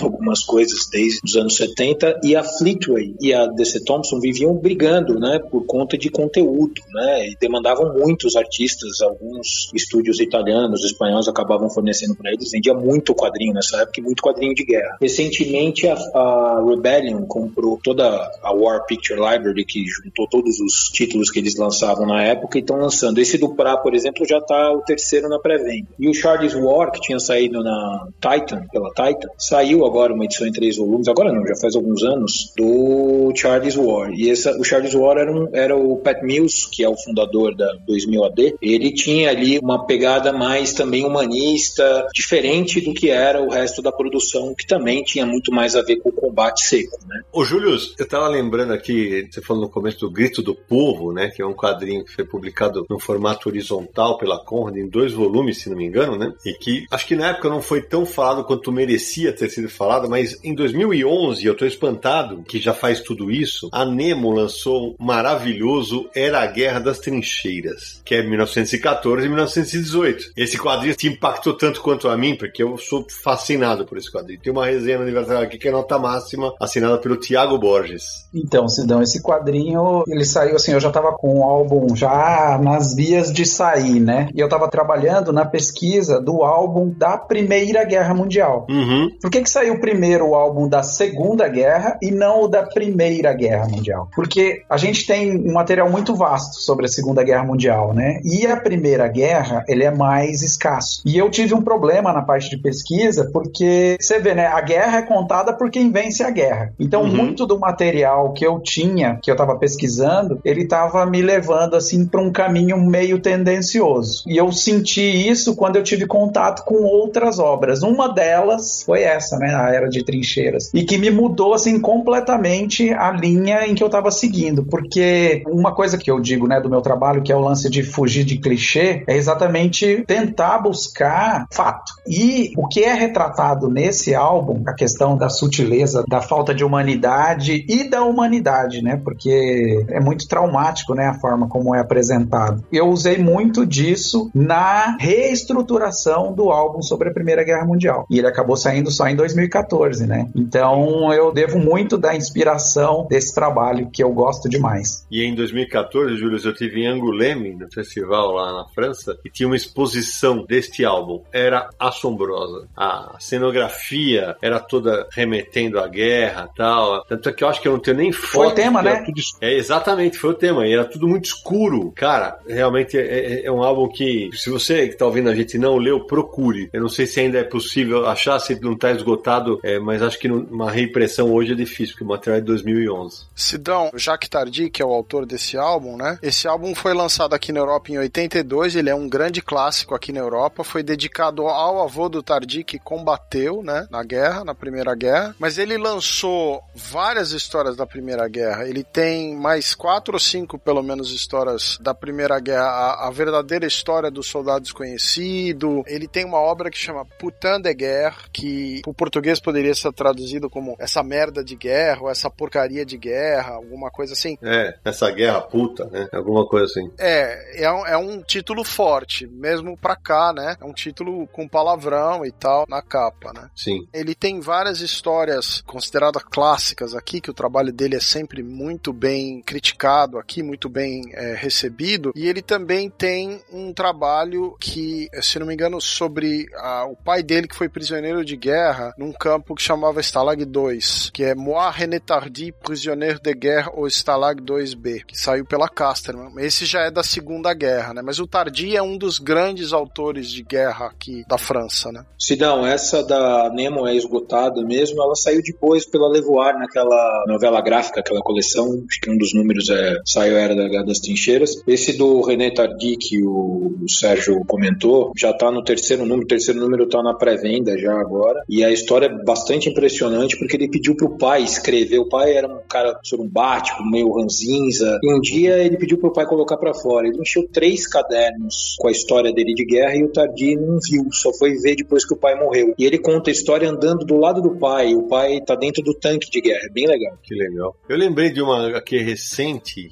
europeia, que saiu no Brasil, inclusive, que a mim não, não, não pegou tanto, que é Kobani Kaulin, do Zero Calcari, que é um italiano, um quadrinista italiano. Nessa obra ele vai, ele atravessa lá Turquia, Iraque, Kurdistão, Sírio, até para chegar nessa cidade que se chama Kobani, que lá tem um exército de mulheres curdas que luta contra o avanço do Estado Islâmico. Eu não curti tanto, porque para mim a obra é mais uma, um relato da viagem dele, é, com uma pegada mais de humor, o, traço inclusive, do que propriamente retratar a luta daquelas mulheres. Mas é um, é um quadrinho de guerra. Já que você falou de um quadrinho recente que saiu no Brasil, é outro também que saiu há pouco tempo foi Black Dog do Dave McKean, lançado pela Dark Side Books, que é a história do Paul Nash, que era pintor que combateu na Primeira Guerra Mundial e a história conta como a guerra afetou ele, né, na, na vida dele depois. Bem lembrado, Samir. Eu lembrei de uma outra que está esgotadíssima no Brasil. Alô, alô, editoras, né? Que é a série O Fotógrafo, né? Que saiu em três álbuns pela Conrad, né? Que conta a história do Didier Lefebvre, né? Que é, é ele acompanhando os médicos sem fronteiras no Afeganistão. Cara, é sensacional, é sensacional. É um material maravilhoso, né? Que os quadrinhos são assinados pelo Emmanuel Guibert e tem cores do Frederic Clemencier. E aí mescla foto e quadrinho. Eu gosto demais desse material. É, já que o Sidão acabou de citar o Emmanuel Guibert, ele também é o autor da Guerra de Alain, que é um material sobre a Segunda Guerra Mundial e foi lançado na França em 2000. E a Guerra de Alain, ele saiu pela Zarabatana Books, né, em 2010. Se a gente for lembrar, Sérgio, várias das histórias do Corto Maltese se passam em guerras. Eu ia falar da Fleetway, né, como tinha falado da Fleetway, fazer o gancho dele, entendeu? Mas é isso aí. Porque ele, quando vai pra Argentina, na verdade, lá, primeiro, traba primeiro trabalho não, mas antes do Ernie Pike, ele faz pra Raio Rojo, da Abril, o Legião Estrangeira, que são tiras. Depois ele faz o Ernie Pike, aí ele faz a produção da Fleetway. E quando ele faz a série do Corto, toda a série série do Corto tá envolvida, tá, o Corto tá em cenário de guerra, mesmo na juventude, no final, né? Então acho um negócio legal. Cara. Bacana. E já que nós estamos falando da Europa ainda, apesar de o quadrinho ter sido lançado primeiro nos Estados Unidos, o maltês Joe Sacco, que já foi muito citado no episódio que a gente fez sobre jornalismo em quadrinhos, né? ele retrata guerras como repórter de guerra, né? Ele tem Palestina, tem o meu favorito, que é Área de Segurança Gorazde, que eu, eu fiz a adaptação de texto para edição da Conrad, acho esse material fenomenal, e ele tem vários outros álbuns publicados pela Conrad. Já que estamos falando de quadrinhos de guerra da Europa, por coincidência, no último final de semana, eu terminei de ler Os Trilhos do Acaso, do espanhol Paco Roca. Espetacular. Exato, espetacular, sensacional, maravilhoso. Que quadrinho, que baita quadrinho lançado. A edição que eu tenho é de Portugal, lançado em 2018, em dois volumes pela Levoar. O que, que ele fez? O autor fez, o Paco Roca, cinco anos de pesquisa para contar a história. Ele se retrata no álbum entrevistando um senhor de 94 anos na França e esse senhor, meio a contragosto, começa a contar para ele a vida dele eh, a partir da Guerra Civil Espanhola, fugindo do ditador Franco num dos poucos barcos que conseguiram escapar de um cerco e depois nenhum porto queria recebê-los, né? Ele acaba em meio a muitos entreveros indo parar em campos de trabalho na África. De lá, ele vai participar diretamente da Segunda Guerra Mundial numa companhia chamada La Nueve, que foi formada por muitos conterrâneos dele e foi uma importantíssima companhia de combate durante a Segunda Guerra. Os espanhóis eram considerados bons combatentes pela capacidade de improvisação que eles tinham. Só que no meio disso acontece, né, a vida, né, tragédia, amigos Uhum. morrendo, amores, desamores, sorte, acaso. É tão bom esse essa introdução, né? É, é, para que chamar Caminho os Trilhos do Acaso, que é um trechinho de um poema de um poeta chamado Antônio Machado, que morre durante a Guerra Civil Espanhola e está nessa história em quadrinhos. Ela tem um prefácio, pós-fácio, um texto contando sobre a pesquisa dele como foi. A arte dele é linda, linda. Ela parece simples, mas ela é muito detalhada, ela é cheia de vida. Quando ele está pesquisando e conversando, entrevistando, tem tons claros e o colorido vem nas memórias do protagonista. É muito legal, né? Porque geralmente nos quadrinhos o, flashback tem um tom só, um tom mais pastel e as cores são no, presente. É aquele inverte. Exato, e aconteceu algo comigo que só acontece com bons quadrinhos. A vontade na mão virar mais rápido do que a leitura, porque você quer saber o que vai acontecer. É impressionante como esse quadrinho é bom, mexe com a gente, você vê que a guerra é uma nhaca mesmo, né? É uma tragédia em todos os aspectos, como mexe, como muda e como complica, deixa triste a vida de uma pessoa. Eu ganhou vários prêmios na Espanha, inclusive na contracapa consta que seria o mouse espanhol, algo que eu não concordo, eu não vejo por que essa necessidade de comparar uma obra com a É. outra. Pra mim não faz muito sentido, mas é um quadrinho espetacular. Se alguma editora tiver condições, interesse, que traga pro Brasil. A gente, inclusive, menciona esse quadrinho no, no Quadrinhos que Merecemos Ler. Não sei se foi no primeiro ou no segundo, porque eu li essas edições que o Naranjo falou. Originalmente, esse material saiu num álbum só e a Levoar dividiu em dois. A Levoar, que o Renato já citou eu citei agora, é uma editora portuguesa, que lá em Portugal publica coleções em jornais. E a cada ano eles lançam uma coleção de graphic novel, a coleção novela gráfica, e essa saiu em dois volumes, dentro de uma dessas coleções. Sidão, eu queria citar alguns volumes da Guerra da Argélia. Ipa, Tem uma série do Jacques Ferrandez que chama Carnet d'Orient.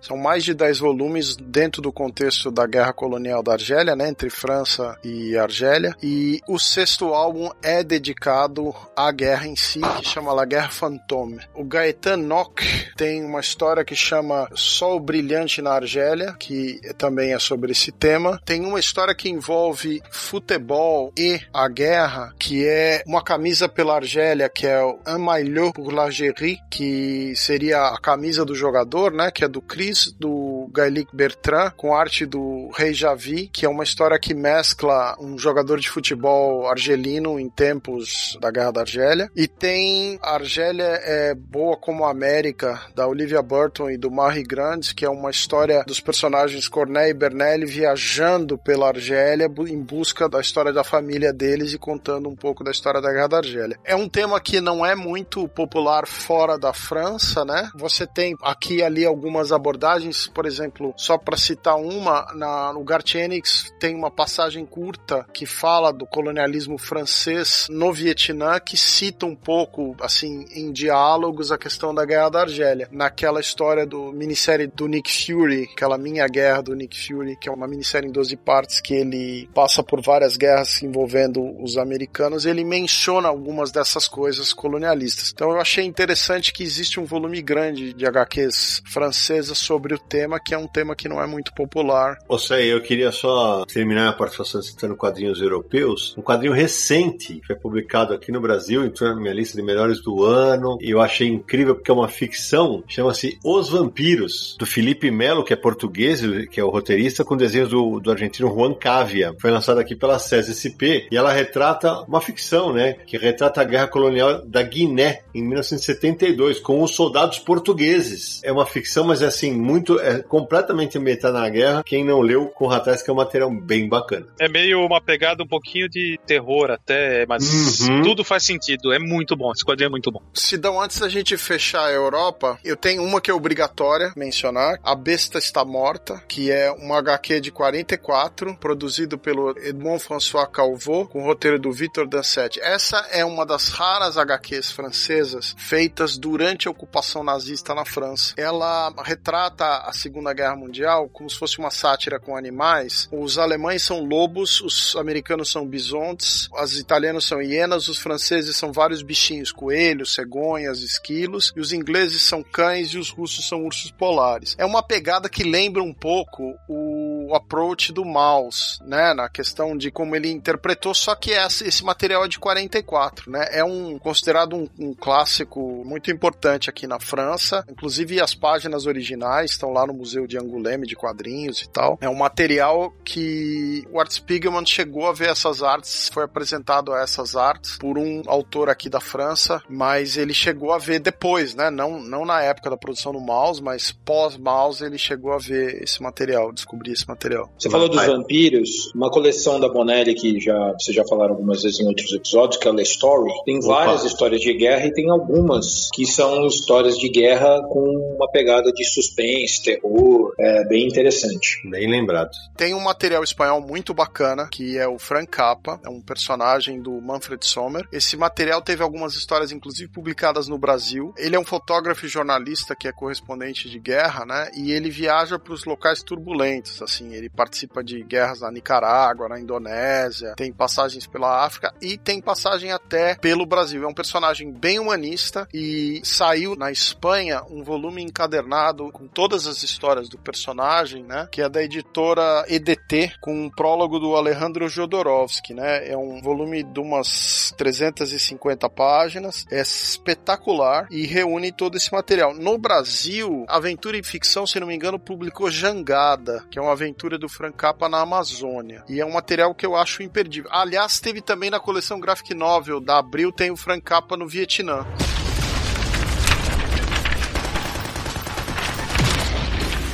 Ô, Júlio, o pessoal que tá ouvindo a gente deve estar desesperado, fala assim, pá, mas eles não falaram desse, desse, daquele. A gente, claro, focou nos quadrinhos que retratavam os combates, mas tem um, um viés dos quadrinhos de guerra ou com guerra, que são os quadrinhos que tem uma pegada mais pacifista, né? É, o, o grande destaque você até já deu, né? Falando do, Uhum. do Joe Sacco, as obras dele praticamente o cara passou um tempão dentro da faixa de Gaza mostrando, retratando o que é que estava acontecendo lá. Então é aquela coisa assim, para quem gosta do tema, para quem quer saber mais sobre o assunto e a relação, né? A parte do quanto a humanidade é afetada por uma situação de conflito, eu acho que Joe Sacco é obrigatório. E aí você vai para Palestina, uma nação ocupada, Sim. você vai para Nota sobre Gaza, você tem Gorazi, né, que é a, a reportagem, né, acho que foi o último álbum que saiu dele, que fala de Iraque, é muito legal. E se a gente parar pra pensar, Sérgio, o, o próprio mouse entra nessa categoria, né? Ah, sim, porque é uma história sobre o Holocausto, né? Claro. O Mouse e Game Pass Descalço são muito nessa pegada de mostrar os horrores da guerra em larga escala, né? No caso do Mouse, o Holocausto, no caso do Game, a explosão nuclear em Hiroshima e Nagasaki, né? E só para contextualizar para o nosso ouvinte, o Games Pass Descalço saiu em 10 volumes pela Conrad, o autor é o Keiji Nakazal, o mouse a gente já falou, o Art Spiegelman, e eu ainda coloco aí, nessa categoria,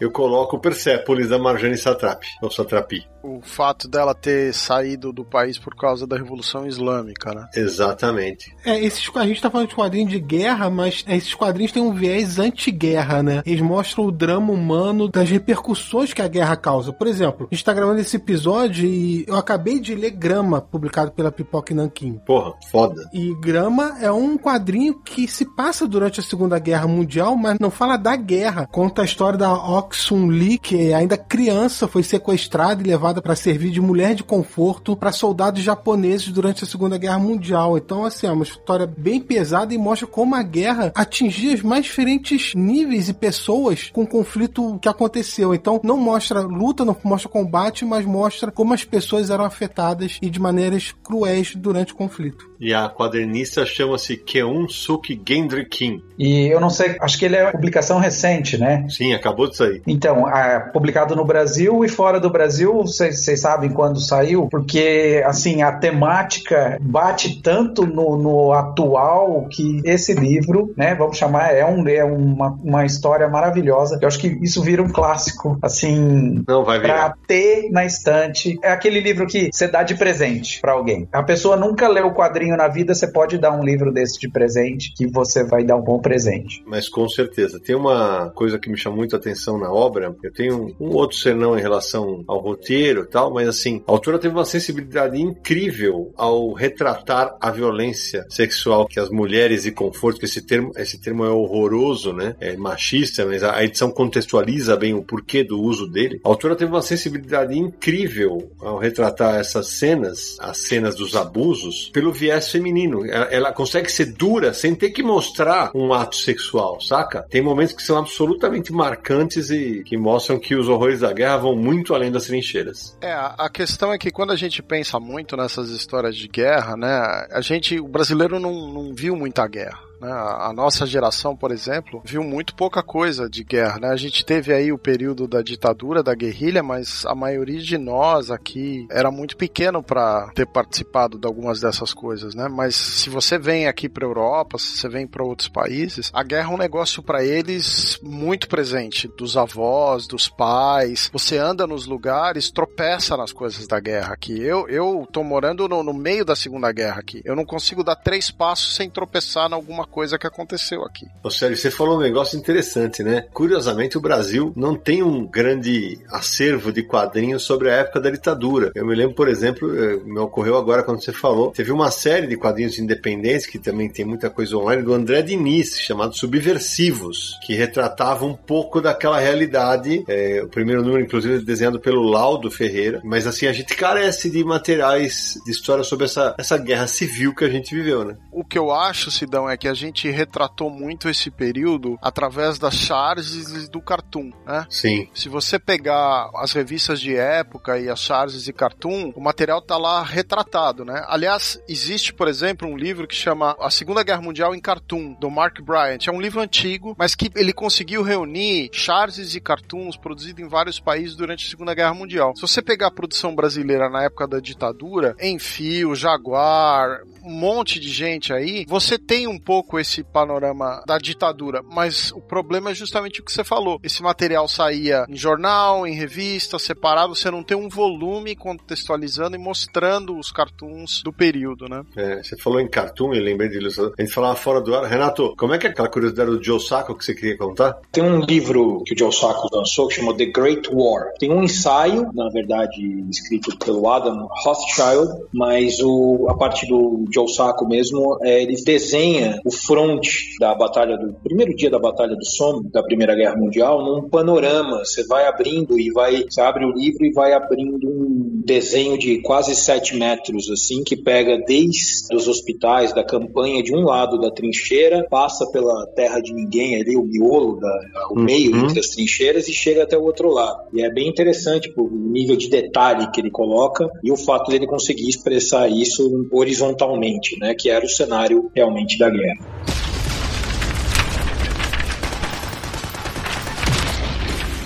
A gente tá encaminhando pro final do programa e certamente a gente deixou de falar de alguns quadrinhos de guerra. A gente, podia- a gente vai fazer uma, uma rodada de fogo aqui, falando de várias obras que a gente esqueceu de mencionar e já deixando aqui um aviso. É claro que vai ter gente que fala, "Ah, pô, mas vocês não falaram do Recruta Zero. O Recruta Zero não era um quadrinho de guerra, né? Era um, era um quartel e a gente focou mais nos quadrinhos com a temática mais dramática do que na do humor. Mas a gente tem vários quadrinhos que a gente pode citar aqui. Renato, vamos falar do Hugo Pratt, né? Faltou a gente falar de alguns, né? Ah, os Escorpiões do Deserto, né? Que Ótimo. a publicação não foi completa aqui no Brasil, né? Saiu edição em 70, na verdade. Acho que ele ainda não tinha escrito o resto, né? Então vem Uhum. mais numa linha de HQ que merecemos ler aí, a obra completa do Escorpiões. E que tá saindo em Portugal por uma editora chamada Ala dos Livros. Uma edição em preto e branco que também tem algumas aquarelas tal. Esse material é maravilhoso. É, ele está falando ali, ele, é- os Escorpiões do Deserto são um grupo especial do contratado pelo exército britânico que atua ali no norte da África, um pouco antes do Africa Corps. né? E as dinâmicas, o, o Pra serviu, né? Ele com 10 anos, o pai dele, que era militar, foi para Abissínia, né? Que era Etiópia, onde é Etiópia hoje, e ele viveu aquela cena ali da guerra e da cena da guerra colonial e da Segunda Guerra Mundial. Então ele coloca esse grupo atuando ali nesse momento. É bem interessante. O Koinski, que é o, é o tenente, que é um dos atores do grupo, ele é, tem muita relação com o Corto. Dizem que o,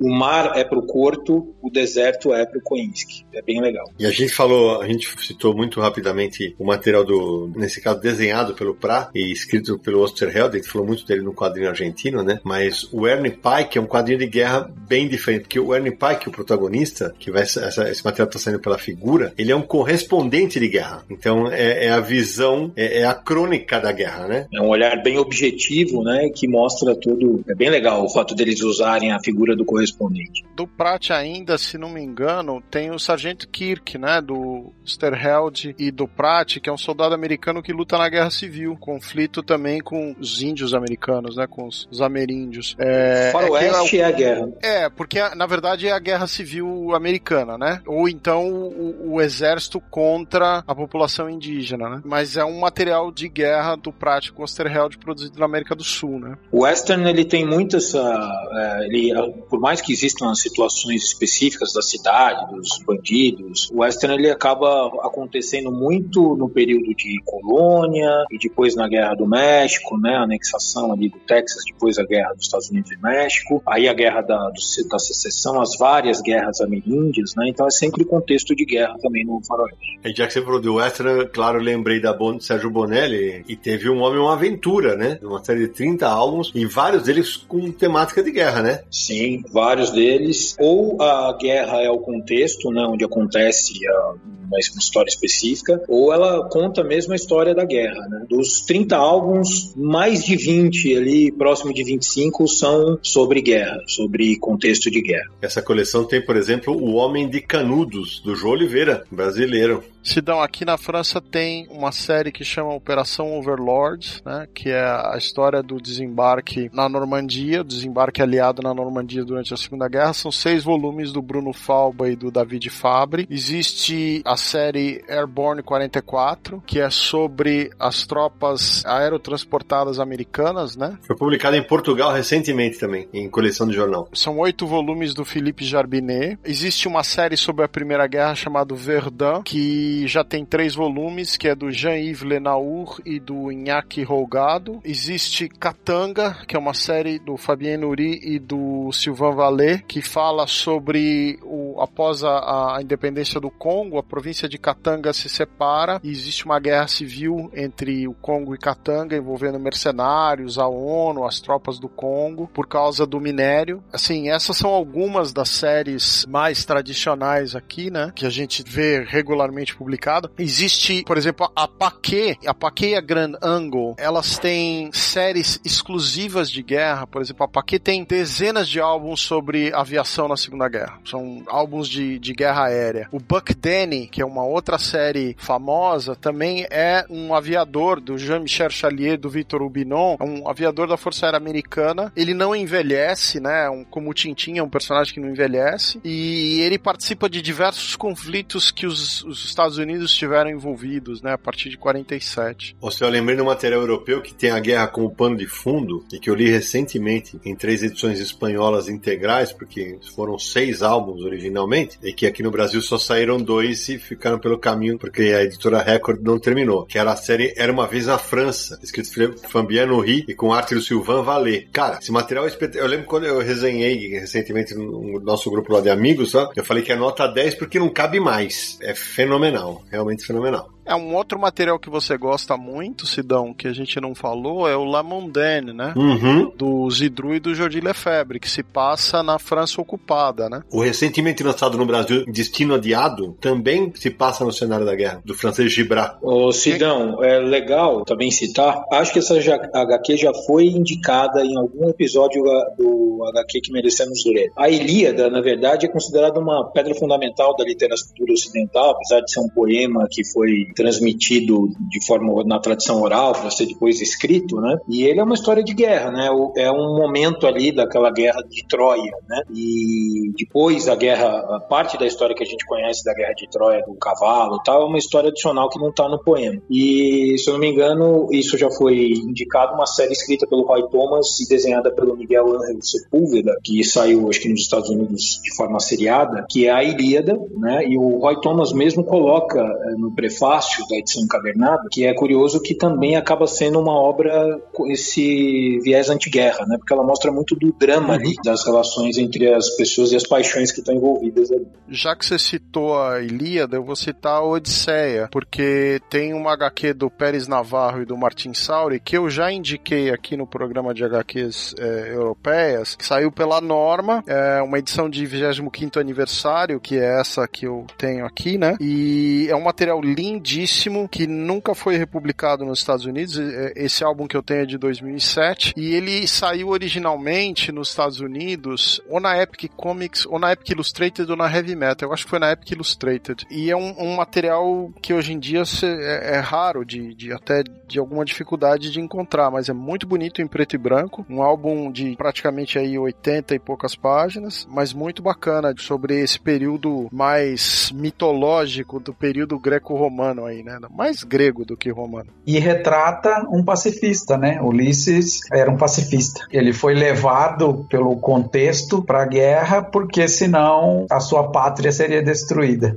Tem uma edição ilustrada pelo Piero Bagnariol. Piero ele tinha uma revista lá nos anos 90 que era aquela grafite. Grafite, ótima. Ele, a Teresa Virgínia Ribeiro Barbosa, Andrésa Caetano e Paulo Correia fizeram uma, uma obra que chama Ilíada. É uma obra fizeram a Ilíada, mas uma narrativa gráfica, assim, a arte imita aquela coisa dos desenhos gregos, mas é impressionante a capacidade que eles tiveram de traduzir, não um texto, mas o texto do poema em imagens. Assim, eu falei dessa da Marvel, mas essa edição nacional aqui, eu acho que está entre as melhores coisas que fizeram, adaptações que fizeram da Ilíada até hoje. E já que nós estamos falando do período grego e tal, não dá para esquecer do 300, né, do Frank Miller. Sim. Que é uma coisa mais militarista, mas ao mesmo tempo, é uma obra que ganhou muita repercussão e virou até filme e tal. Na época que 300 saiu, a novidade é que todas as páginas do 300, elas formavam uma página dupla, que o Frank Miller preferia a narrativa mais na horizontal do que na vertical. Então ele estava explorando o formato e foi uma das primeiras HQs assim a permitir essa brincadeira numa outra escala e a Dark Horse depois lançou o encadernado no formato horizontal, né? Outros quadrinhos que saíram no Brasil sobre guerra, que a gente ainda não mencionou, tem Fax Sarajevo, do Joey Kubert, inclusive o Sidão trabalhou nessa edição, né, Sidão? Opa, puta edição, puta edição. Teve Xerife da Babilônia, que é escrito pelo Tom King, desenhado pelo Mitch Gerard, que foi publicado lá fora pelo selo Vertigo aqui no Brasil pela Panini. Essa história se passa ali no começo dos anos 2000, com a queda do Saddam Hussein e Estados Unidos assumindo o controle do Iraque, né, na guerra que sucedeu os atentados terroristas de 2001, das Torres Gêmeas e tudo mais. E o Tom King, que escreveu essa história, ele já foi agente da CIA é, na área de contra-terrorismo, então ele estava envolvido naquele meio quando aconteceu a história que ele retrata. Já que você foi dos Estados Unidos, eu lembrei de uma HQ americana do selo Max, O Justiceiro Nascido para Matar, do Garfienes, com um traço do Dark Robertson, é, que é que volta no passado do Frank Castle, né, para mostrar o final da guerra, né, Estados Unidos lá se lascando na, na guerra do Vietnã, e tem uma pegada bem de guerra mesmo, né. Ah, Cidão, então outra coisa também, a gente tá gravando esse episódio, não tem ainda muitas informações, mas a editora Draco anunciou que vai lançar uma antologia sobre a Segunda Guerra Mundial na visão dos brasileiros. Então, ela anunciou que vai ter essa antologia, ainda não deu detalhes, não sei se é quando o episódio for ao ar já vai ter, mas veja lá o Universo HQ, porque quando tiver mais detalhes a gente vai noticiar. Sidão, você citou o Justiceiro e não dá para esquecer que o Justiceiro tem uma minissérie do Gartienes, do Coran Parlov, mas que chama O Justiceiro Pelotão, que saiu em seis partes. Ela não teve a continuação ainda porque o Goran teve um problema de sério de saúde, que ele tá se recuperando e voltando a desenhar. Então já começou a desenhar alguma coisa. E eu queria lembrar que a editora TKO, o TKO Studios, né, que é uma editora recente aí, ela tem uma série muito interessante e bastante realista que chama Sara, que é do Gartienes com um desenho do Steve Epting, que se passa na Rússia em 42 entre alemães e russos, mas o foco são as snipers russas que eram mulheres e tem algumas dessas mulheres que eram famosas atiradoras. Então é uma história que se passa na Rússia no inverno, a Rússia sendo atacada pelos, na verdade a União Soviética na época já, sendo atacada pelos alemães e a história dessas mulheres que atuavam como atiradoras, né? O Sérgio já mencionou aí Game Pés Descalços, é um mangá em 10 volumes que conta né, a história da bomba atômica lá em Hiroshima e Nagasaki tudo, mas teve outro mangá também publicado no Brasil que é Hiroshima, Cidade da Calmaria, que aborda a mesma coisa, sobreviventes da, da bomba nuclear, foi publicado pela JBC e só pra gente ficar aqui um pouquinho no mangá, porque a gente mencionou pouco, outros mangás abordando guerra também saíram aqui no Brasil. Teve o Who Fighter, que foi publicado pela New Pop, tem histórias de guerra, é, inclusive pilotos de avião. Outro com pilotos de avião também foi Zero Eterno pela JBC, saiu por aqui também, que é uma série em seis volumes, se eu não me engano. A New Pop publicou também uma edição chamada 1945, em 2007. Essa edição não foi mais republicada, mas teve também. E a Conrad publicou Adolf do Osamu Tezuka, que mostra lá a história, não é a história real do Adolf Hitler, mas usa o personagem para contar a história dele. E uma série também que durou, que foi um total de cinco volumes entre 2006 e 2007. E que, ao que tudo indica, volta ao Brasil pela Pipoca e Nanquim. Saiu também o Marcha para a Morte, né, do Shigeru Mizuki. Verdade, pela Devir. É, o Shigeru ele é, ele é considerado um dos fundadores do Gekiga, né, que é essa história das biografias dramáticas de guerra. Ele tem uma obra que ainda não saiu no Brasil, não sei se vai sair, que são quatro tijolos gigantes, que é Showa, a história do Japão, né? Ele divide por períodos. É a história dele e a história do Japão, que acaba tendo um conteúdo da história militar do Japão também bastante expressivo.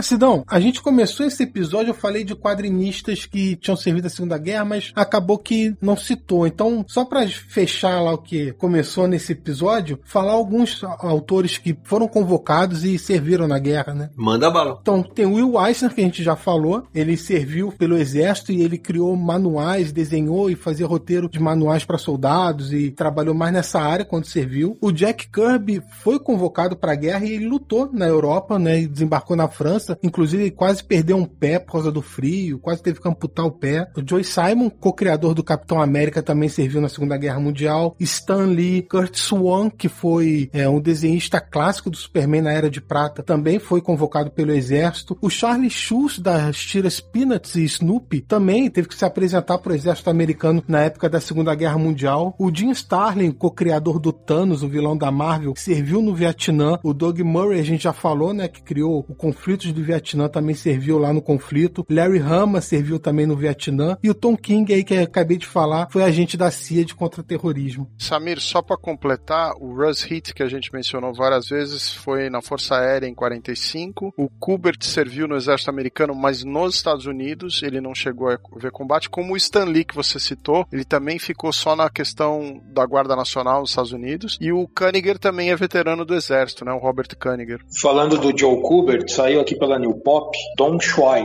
Vietnã 1965, que é a batalha mais importante aí, mais trágica da Guerra do Vietnã. E tem uma obra que acho que não saiu no Brasil, é bastante interessante, porque o Kubert, a família dele tentou emigrar em 1926 e, e o visto deles não foi aprovado por conta da Polônia para os Estados Unidos, por conta da mãe dele estar grávida dele. E aí, depois que ele nasce, logo depois que ele nasce, eles tentam de novo. E ele acaba crescendo no Brooklyn, ele sempre fala que ele teve a sorte de começar a desenhar cedo tal, mas os parentes e os conhecidos e os amigos contavam histórias do que estava acontecendo na terra natal deles. E ele lança Yossel, 19 de abril de 1943. Yossel também é um nome que deriva como Joseph, né, o nome dele, Joe Kubert, e ele conta a história de um garoto que dá para entender que é mais ou menos o que aconteceria caso eles não tivessem tentado emigrar de novo. E é uma obra que ele deixa no lápis. Ele diz que preferiu, a ideia dele era colocar, era arte finalizar. A gente sabe que arte finalizar para o Kubert é uma coisa importante, né? Ele acha que o próprio desenhista tem que arte finalizar para as coisas não se perderem. E mesmo assim, ele prefere deixar todos os desenhos no lápis para mostrar o que ele fala que é o imediatismo do desenho do menino contando a história. É uma obra bem impressionante. Já que você falou aí do Vietnã, uma coisa que é pouco conhecida no Brasil, a editora independente Apple Press, que era uma editora americana, tem uma série de histórias do Vietnã que chamam Vietnam Journal,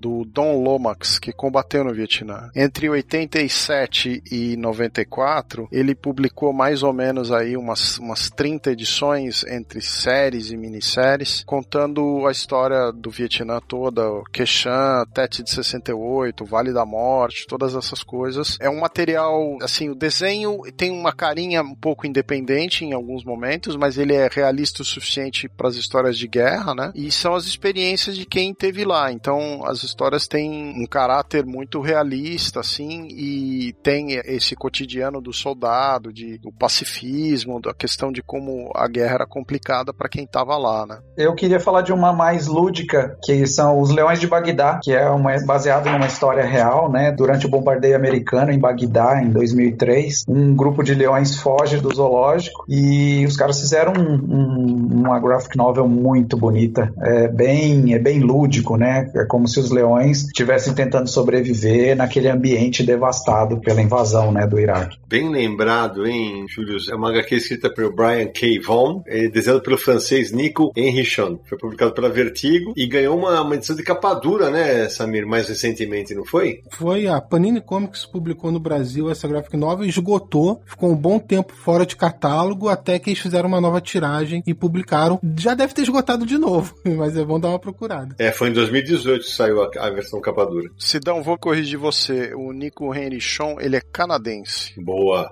Em 2018 saiu aqui pela Veneta o Perfeito Estranho, né, do Bernie Kriegstein. E nessa edição tem uma história que é considerada uma das histórias mais chocantes assim de guerra, que é a Master Race. Acho que aqui saiu como a raça superior. E o Bernie ele também escreveu na EC, ele também atuou na EC, no finalzinho da EC. Essa história é, é bastante emblemática porque nessa até essa época não era tão comum mostrar muitos aspectos terríveis do Holocausto, né? Sim. E a história de um cara que está no trem e acaba encontrando uma pessoa da época da guerra. E eu sei que nessa história teve uma briga dele com o Feldstein, porque as histórias tinham que ter seis páginas, né? E ela acabou não saindo nas Suspense Stories, saiu na número um da Impact, porque ele bateu o pé que tinha que ter oito quadros. Mas é assim, é uma aula de narrativa visual. Cada quadro tem um significado, é impressionante.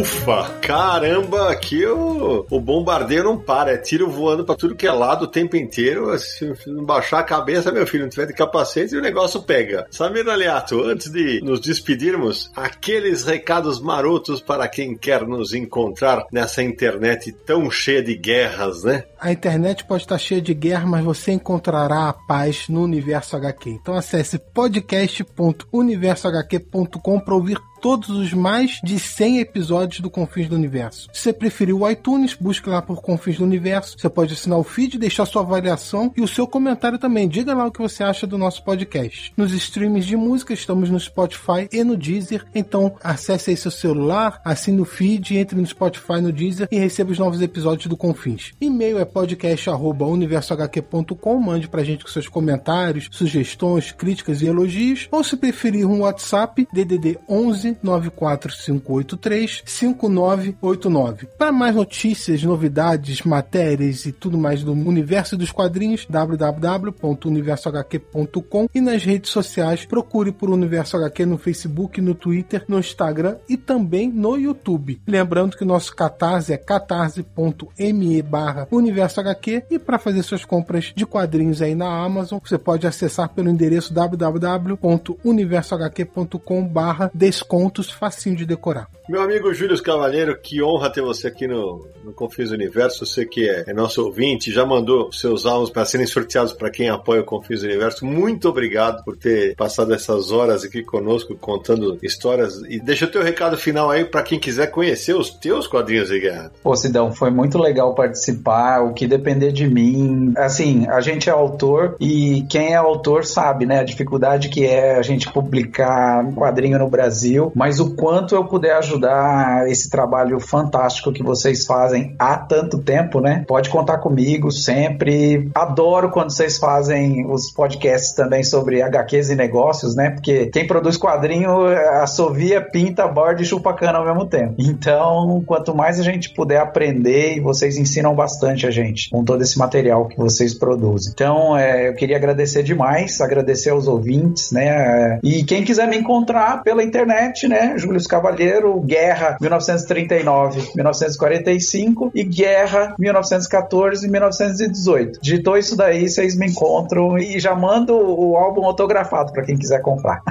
Aí sim. Renatão, uma honra ter você aqui com a gente. Destilou conhecimento sobre quadrinhos de guerra, mostrou que veio. Muito, muito obrigado por tanta informação bacana. Quero ver os nossos ouvintes ficarem tudo maluco correndo atrás das coisas que você mencionou aqui. Valeu demais. Eu que agradeço. É lógico que isso aqui para mim é uma honra. Eu admiro demais vocês. O Universo HQ, o Confins, são uma parte muito significativa da minha história com os quadrinhos. E queria agradecer também o Júlio, porque de tudo que eu falei aqui, entre as minhas obras preferidas estão os quadrinhos dele. Genocídio Armênio é uma coisa muito triste, né? É uma obra muito importante. E eu acho que ficou um compêndio bem completo, né? Mais um que vocês fazem aí e eu fiquei muito feliz de participar. Valeu demais. Marcelo Naranjo. Obrigado demais aos convidados. Realmente um assunto extenso, né? É, tentamos cobrir aí boa parte, mas com certeza ainda tem muito o que se falar, né? Acho que rola parte 2, viu, Nara? Sem dúvida. É um assunto triste, né, para todos nós como pessoas, mas um assunto que historicamente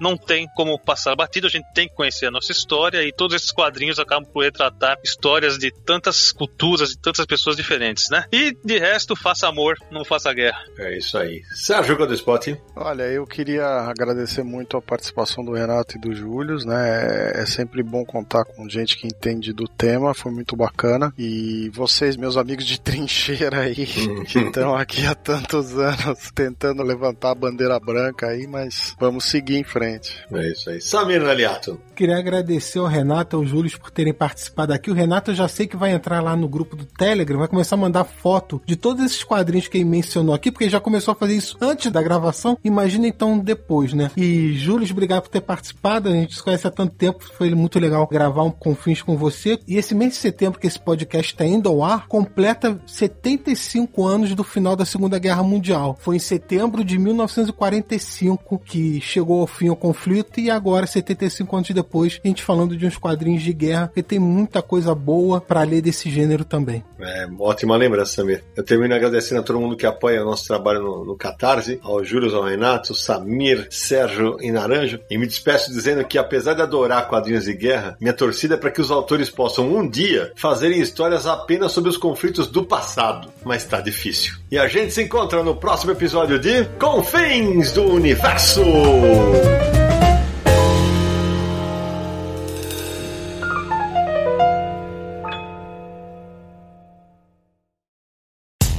No dia mais claro ou na noite mais densa, você está deixando a nossa presença. Faça uma boa viagem de volta, mas não fique disperso. Nos encontraremos no próximo episódio de Confins do Universo.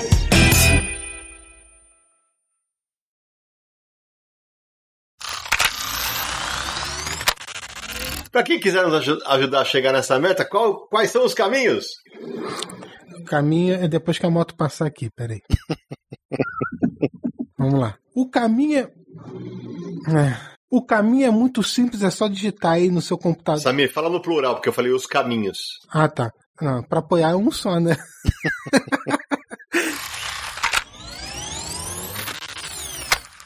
Enfim, é, puta de guerra, né? Ele tem várias histórias clássicas. Você, você- só, só pra. é, Você falou, é, um dos álbuns chama Puta de Guerra? Putain de guerre. É, Ah, não, porque saiu Puta de Guerra. É isso mesmo? É, em, em francês é isso, puta de guerra. Ah, então tá bom. Bom, veja, é, é, agora se me deixou na dúvida, porque pode ser essa porra da guerra. Putain de guerra tem essa. Deixa eu ver aqui. ó. Mas é bom repetir com sotaque, porque saiu puta de guerra. É, saiu Puta de Guerra. Então, Saiu, então, vez- saiu. peraí. Eu fiquei pensando, caralho, o que, que ele tá contando nessa história? Eu fiquei quieto. É.